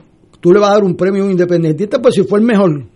Pues, ¿Qué va a hacer? Mira, yo fui a buscar una vez para ayudar una escuela eh, elemental aquí en San Juan y mandé a la ayudante, una de las ayudantes principales mías, que había sido la directora con el Lampadilla. Este, y ella fue y buscó y dijo, mire, no hay duda que es la escuela Pedreira y esa directora. Ahora, ella es independentista y, la que me la buscó es estadista. Y búscame la mejor directora de escuela de elemental en San Juan, porque voy a meter 10 empleados, 10 maestros más, este, trayéndolo de los lugares más pobres de la ciudad. Me dijo, no hay duda que este está fuera de liga y que es independiente. Pues cuando yo fui a verla, yo la fui a ver y usted sabe que ella viene y me dice, oiga, porque ellos ven los políticos eh, de, la misma forma y dicen, oiga, pero usted sabe que yo soy independentista para no perder mi tiempo. y entonces yo le digo, ¿y usted cree que yo soy tan bobo como para no saberlo?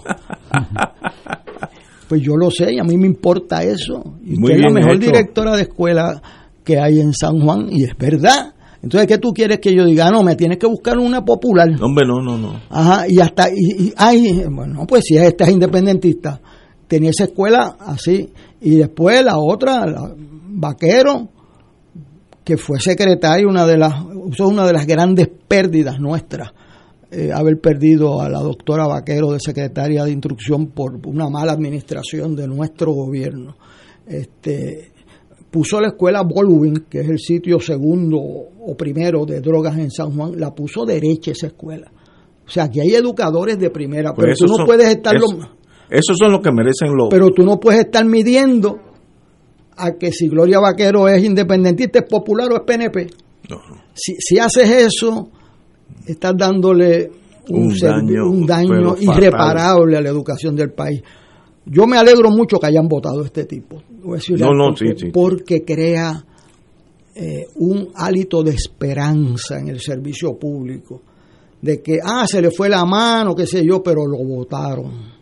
Y como él, hay 30, 40 en los departamentos empujando agendas que no son las del país. Y hoy, pues, eso es un logro para él. Eso no debió haber ocurrido ahora, si se sabía. El secretario actual debió haber exigido que, mira, no me quieren confirmar si tengo este tipo, tengo que salir de él. Pues, pues esperó, lo que hizo el secretario actual es esperó una oportunidad. Y entonces, pues, que el país no le dé importancia a eso es un síntoma malo. Esto es bien importante que el Departamento de Educación se corra por los méritos. Estoy Porque tú quieres que tus hijos aprendan español, matemática, inglés. Y no puede ser que si hay un que si llega un gobierno popular y ah, pues a los que hay que ascender son los populares, aunque no den el grado. Y eso eh, mata al país. Y eso es la gran lucha de Puerto Rico. A eso hay que, es- mira, esto hay que dedicarle más tiempo que a, a- a otras cosas que no va a pasar Sí. nada. Yo, yo me sorprendí por lo liviano que esta noticia pasó y atenta contra el servicio público. La integridad del sistema funciona en, en méritos ganados por el empleado, ya sea en obras públicas, en edificios públicos, lo que tú quieras. Si se rompe eso, entonces se tornan tribus adentro. Aquel es un imbécil, pero es Es PNP. de los míos. Entonces, a Lugano le va a dar la medalla del Congreso porque, porque no, hombre, no, no puede ser. Y esto es un indicio de por dónde vamos en el mundo político nosotros. Vamos muy mal con este tribalismo político. Don Héctor Rachel. En varias ocasiones en este programa yo he mencionado que uno de los diseños políticos de muchas administraciones es nombrar al subsecretario antes que al secretario. Lo nombra directamente el gobernador. Entonces ahí se corre. establece el gobierno paralelo político corre show. de la agencia y entonces el secretario llega ya con ese monstruo montado. ¿Ok? Eso es bien, pero que es bien a menudo que pasa. Quiere decir que cuando llega el secretario, él no tiene el control del departamento porque ya hay otra persona que está manejando los cordeles, ¿no? Como si fueran títeres. En el caso de, del Departamento de Educación, se ha dado también que en cambios de secretarios entran los consultores externos a establecer el andamiaje del gobierno paralelo para controlar las subastas. Y eso lo vimos, lo discutimos aquí en este programa. Lo que pasa es que uno se olvida de esas cosas. Aquí el secretario en propiedad es abogado. Él no es un educador, es abogado con experiencia administrativa. Muy bien. Y las palabras de él cuando fue entrevistado son un poema. O sea, porque a él le preguntan si por qué lo, lo fulminó. Y él tiene una línea básicamente diciendo no, porque él in- tuvo una intromisión indebida en este proceso. Pero cuando le preguntan si hay una investigación, pensó que era FBI, pero se colgó. Porque dijo, no puedo aceptar ni negar, pero en este momento. Y cuando lo siguen urdiendo, pues se reafirma en que en este momento no puede decir, pero con la negativa de él, tú entiendes el otro lado que está diciendo, sí, sí, aquí hay una investigación y vamos a esperar que explote. O sea que esto es un acto de supervivencia del secretario, que él espera a tiempo haber salvado su pellejo haciendo esto. No es tan, tan llano el tema, es bien complicado y hay que leer entre líneas lo que está aquí en ese reportaje. Eso es absolutamente verdad. ¿Tú recuerdas, Héctor, lo que pasó en salud con el secretario de salud y las pruebas. Claro que sí. Que las aprobaban un ayudante en Fortaleza y otro ayudante acá, y el secretario ni aparecía, y la directora del programa ya se les habían adjudicado. Ahí vino el problema con la subsecretaria que le pasaban por encima las aprobaciones, le tocaban a ella. Y le tocaban a ella, que era la mamá de, de la secretaria de justicia. Correcto. Fíjate, si este tema que hemos tocado así de carambola es impactante, he recibido tres llamadas de diferentes personas en otras ramas del gobierno, no, no de educación, que dice aquí aquí pasa esto también. Claro. Pues eso es más serio de entonces de lo que yo creía. Pero Ignacio, parece que era una manzana podrida, una nada más, no, parece que hay un saco de manzana. No, no, es el método.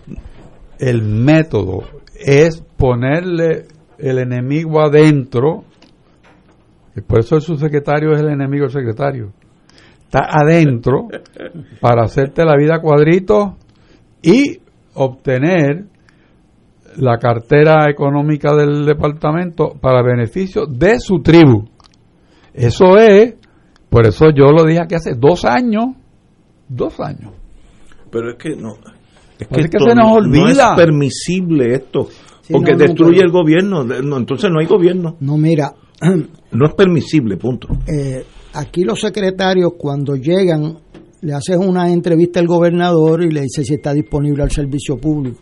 Son personas muchas veces que vienen de la empresa privada, que no han tenido batallas en el gobierno, o sea, que, que no tienen la malicia de haber visto cómo, bueno, pero si leen el periódico y saben lo de salud, saben cómo eso operaba, que iban, el secretario no aparecía, porque él tenía su práctica, su práctica de neurocirujano.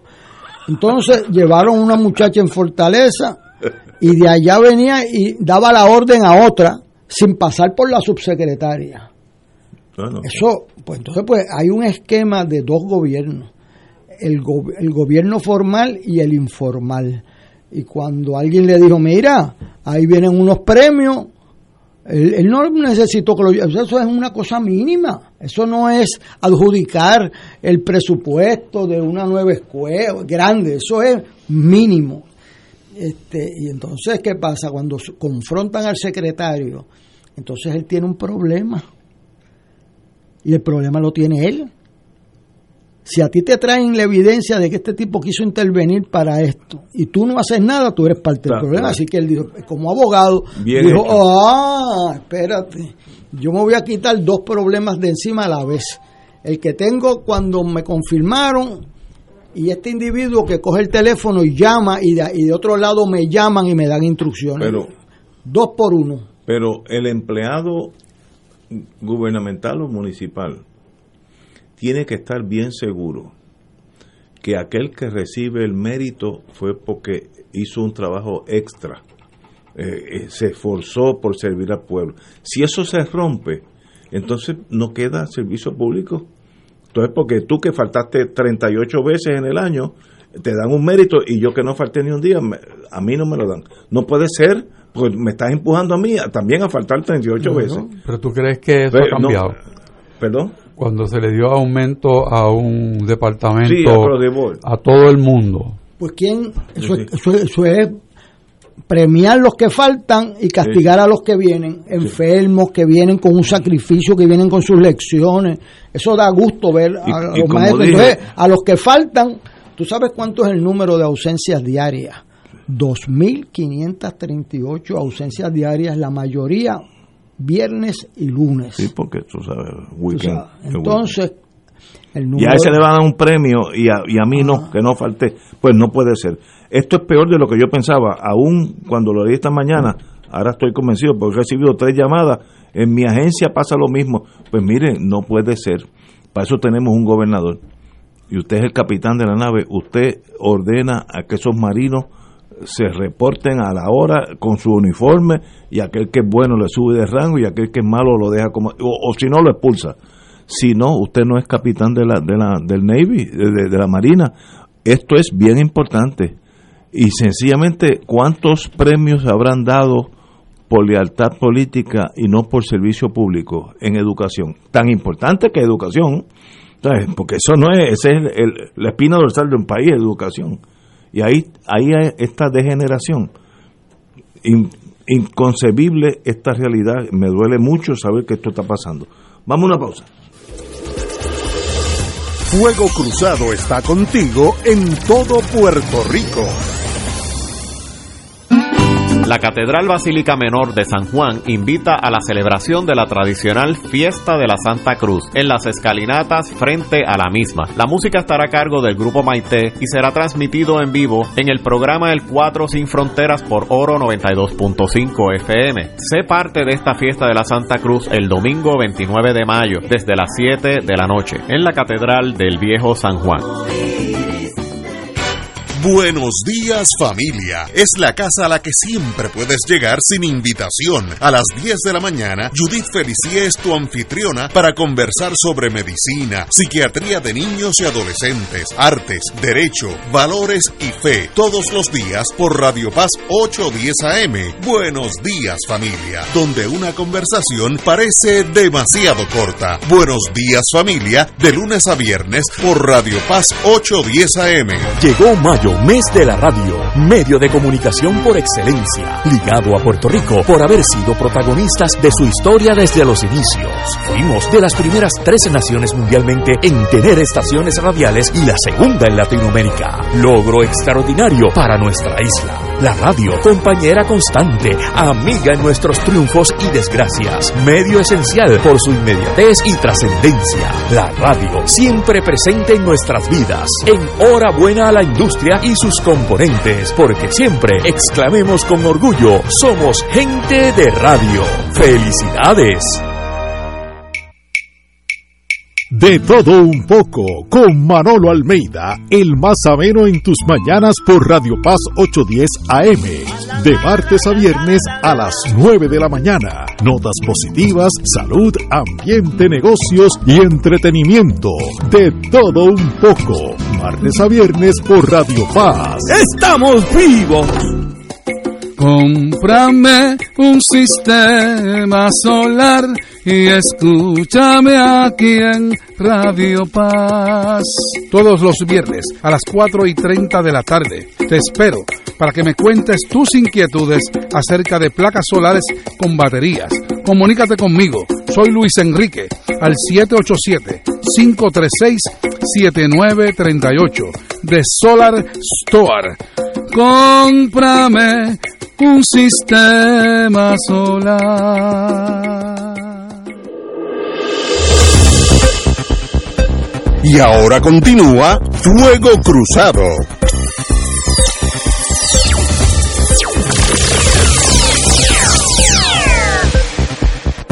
Regresamos, Boys and Girls de Fuego Cruzado. Bueno, hoy la página 6 de, del Nuevo Día controversia en torno al Super PAC, Pierluisi, cito, los nombres no cambian la situación.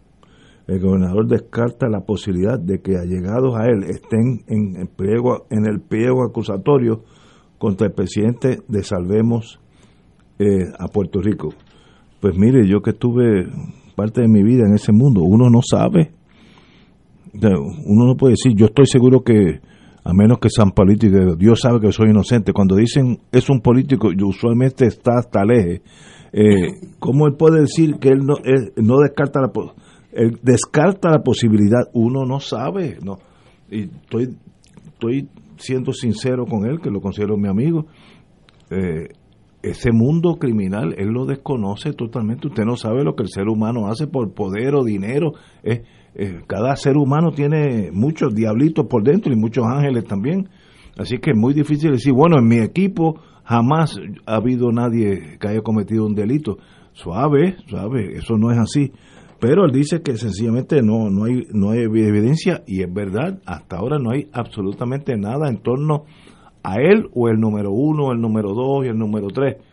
Ahora, como yo sé de eso un poquitito, si surge interceptaciones telefónicas o grabaciones, el caso estalla, como estalló Watergate. Yo estuve, los años de Watergate yo los viví en Estados Unidos y todo empezó que, es hasta un chiste, cuatro locos que se metieron en una oficina de los demócratas, eh, ¿sabe? Y, mira, y hay hasta unos cubanos, Martínez, etcétera, ah, eran de lo de, lo- lo de aquella 2506 que, que lo cogieron preso en Cuba, es un chiste.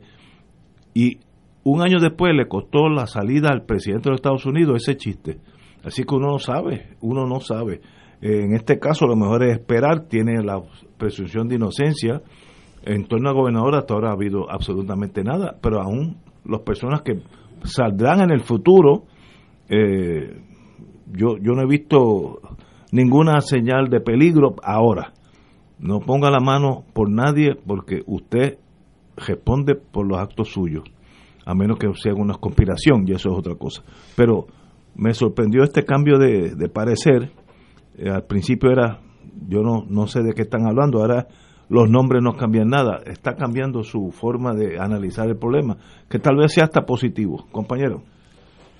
Yo sé que hoy es un día muy bueno para el gobernador, está en Washington, Ah, tiene que estar disfrutando el, el, el evento del proyecto ¿Verdad, eh, de Jennifer González. eh, y y es- lo mejor que puede hacer es no hablar del tema, porque el discurso ha cambiado mucho y cuando uno no mantiene una misma postura ante un problema, se va enredando. Y me parece a mí que el gobernador debería mantenerse pues alejado del tema. Y esperar por los... En las próximas tres, cuatro semanas veremos otro panorama, para bien o para mal. Lo que él un- lo único que él ha dicho, donde no se ha contradicho, es que no ha consultado un abogado. Es obvio, Ah, es obvio. Porque si hubiese consultado un abogado, no diría el disparate que acaba de decir. Buen es un buen punto, fíjate. ¿Por qué? Porque en el information dice que un asociado del gobernador y fundraiser del gobernador es el individuo uno que estuvo conspirando con el individuo dos y con un montón de gente para levantar unos medio millón de pesos. Dicen, yo conté que eran más. Este, o sea que eso no lo dice Ignacio Rivera, eso lo dice un information por el cual una persona se declaró culpable, está convicta en, de delito federal. O sea, eso no, no, no dura media hora. Entonces, ¿qué pasa? Eh, entre más él más se complica, porque ya tiene un asociado, él, él dice que no tiene a nadie y que pone el- la mano en el fuego por todo el mundo. Oiga, ahí hay un asociado. Y segundo, ¿para quién levantaban ese dinero? Para el Super PAC. Ajá, pa- pero ¿para quién? Era para él, para la campaña negativa de él, para beneficiarlo en las primarias en eso. O sea, él no está ajeno a eso porque el beneficiario es él. Entonces, hay un asociado que era el que lo tienen en un texto, yo no sé si es un texto transcrito de una grabación, pero hay un texto entre el 1 y el 2 que es incriminatorio. Búscame la forma de que sean anónimos y que no se le adjudique esto. Eso, Mortal. eso es conspiración 101. Y ahora yo entiendo, y le estaba diciendo al licenciado Richard, yo entiendo que él tiene que seguir una línea no tan fuerte como la de hoy de respaldo al individuo uno ese porque ese individuo asociado de él es el único Es el puente. es el único que yo creo que es capaz de envolverlo a él por nombre y apellido. Este, así que lo vamos a ver defendiéndolo para que no se vaya ese muchacho asustar de que a él le cayó todo el peso de la prueba, todo el mundo buscó un arreglo y soy yo el último en la fila. Así que el gobernador va a mantener esa postura, pero es una situación muy difícil porque la hermana del gobernador es su esposa porque dirigió la campaña este, y que eso se hacía y que además yo le aseguro que aparece ese individuo uno en varias comunicaciones, no en una, porque ese es el que le daba el incentivo de que cuando lleguemos me puedes llamar. O sea, eso es lo que está envuelto el quid pro quo ahí, este, y por eso no quieren dar los nombres. Si no hubiera quid pro quo, no hay, no hay problema No- no hay de que yo te di 200 mil pesos. Eso es legal. Pero, ¿por qué no quieren los nombres? ¿por qué no quieren que salgan los nombres? Porque eso eran a 35 mil, lo que yo estoy viendo por ahí, 50 mil. Este, pero a esa gente los van a entrevistar. No, ya lo entrevistaron. Yo conozco el sistema, ya lo ya están entrevistados. Entonces uno va a decir, este fue el que me llamó porque alguien te llamó, eso fue fue Fuente Ovejuna que llegó. No, pero eso se hace psicológicamente. Si yo yo agente del FBI te voy a hablar contigo y dice, mira, Héctor, ven acá, vamos, háblame de, de Héctor Richard, ¿qué tú sabes de él? Y tú vas a defenderlo, el instinto humano es defender los amigos o los, o los que tienen intereses comunes. Ok.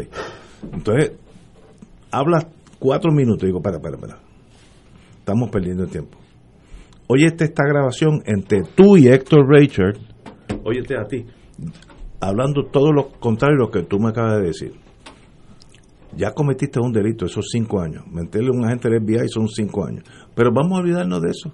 Vamos a empezar de nuevo. Entonces apago la computadora y digo, bueno, dime. dime ahora. Eso es psicológicamente, en una entrevista, eso es estremecedor. cuando tú ves en ese information, tú, tú ves que lo hicieron con doble intención.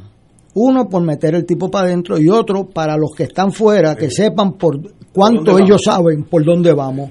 Y ahí citan al individuo uno y al individuo dos poniéndose de acuerdo en cómo violar la ley federal para mantenerlos anónimos.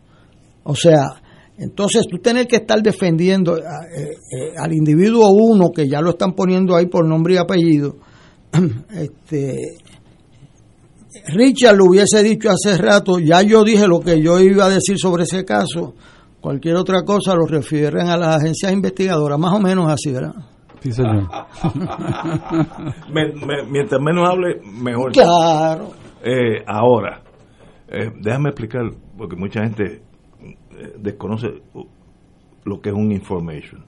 La única forma de acusar a alguien en el sistema federal es el gran jurado que representa al pueblo, 26 personas, etcétera, se reúnen, ciudadanos de Puerto Rico, se cogen de la lista electoral y esos 26 deciden si yo cometí el delito o no.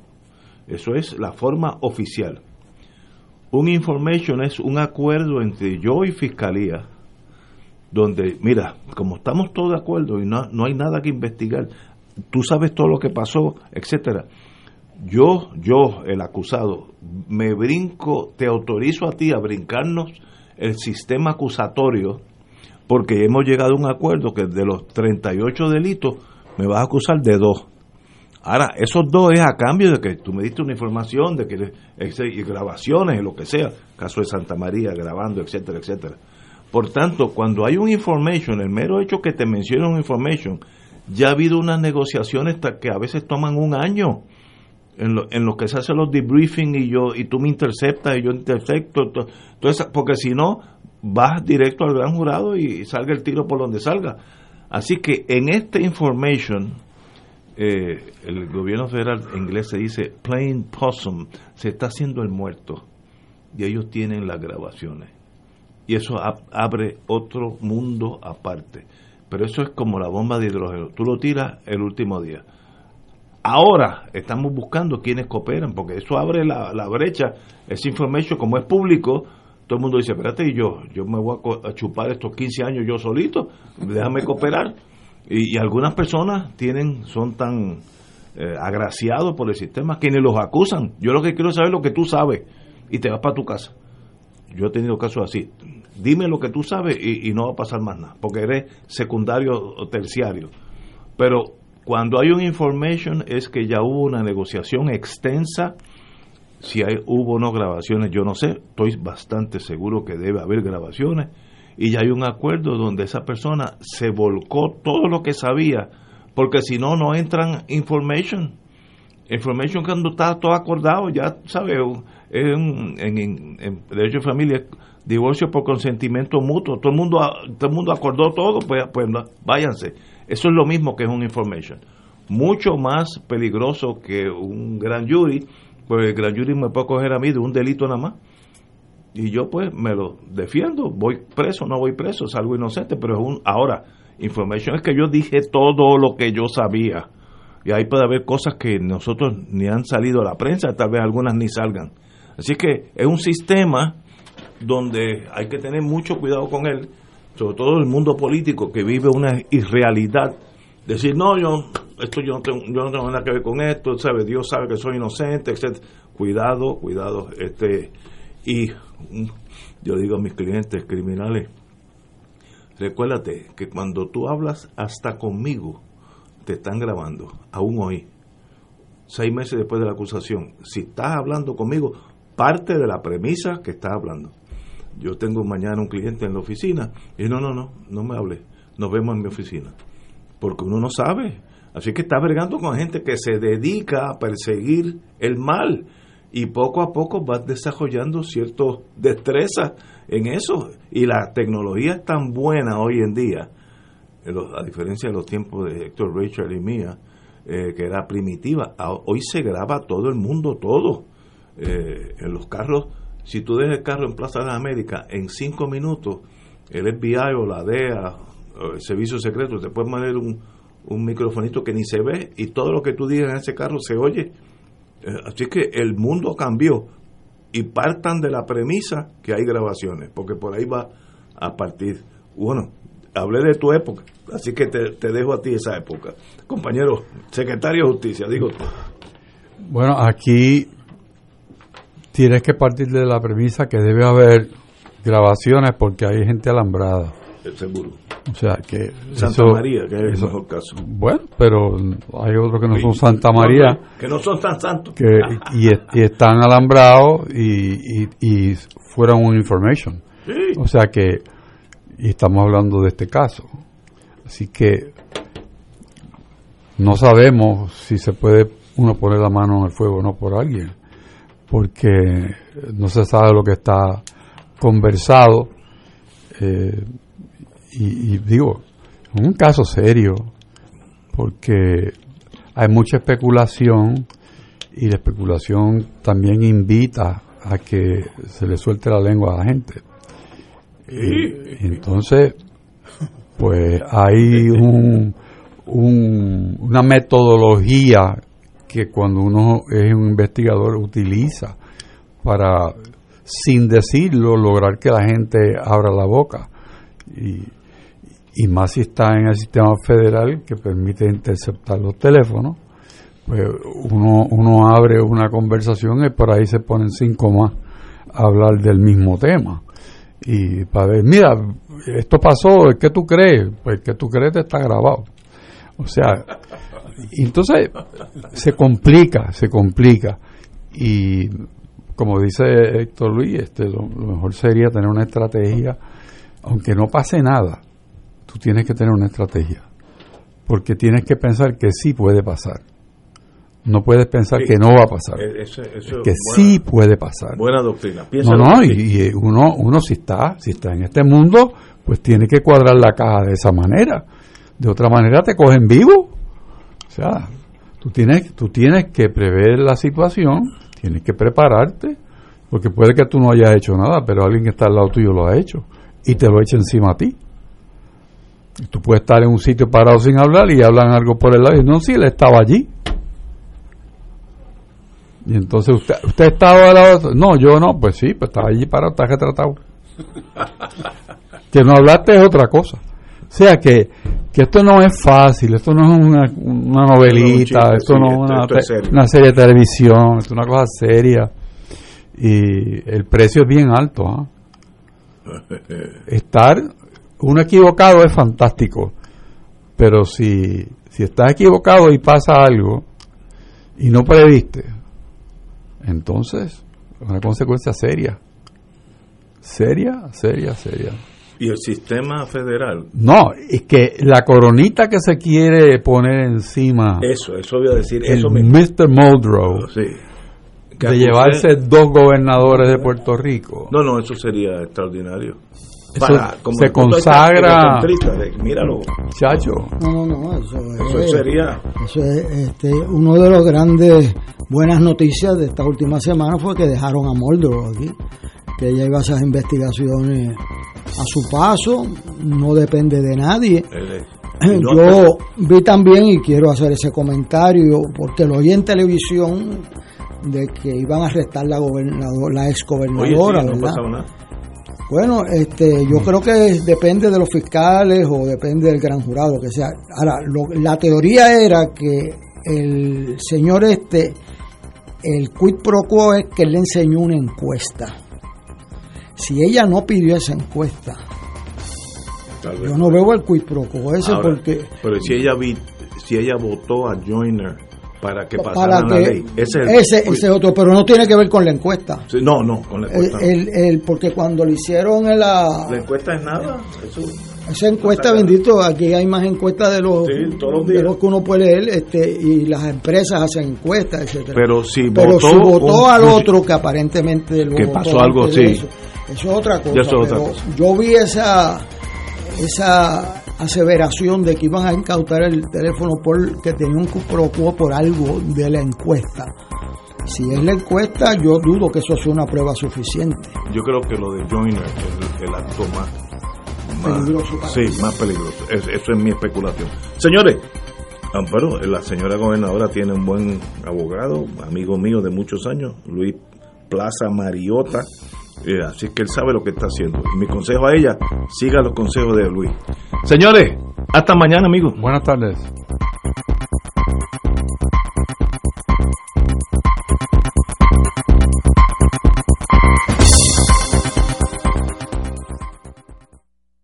Esta emisora y sus anunciantes no se solidarizan necesariamente con las expresiones vertidas en el programa que acaban de escuchar.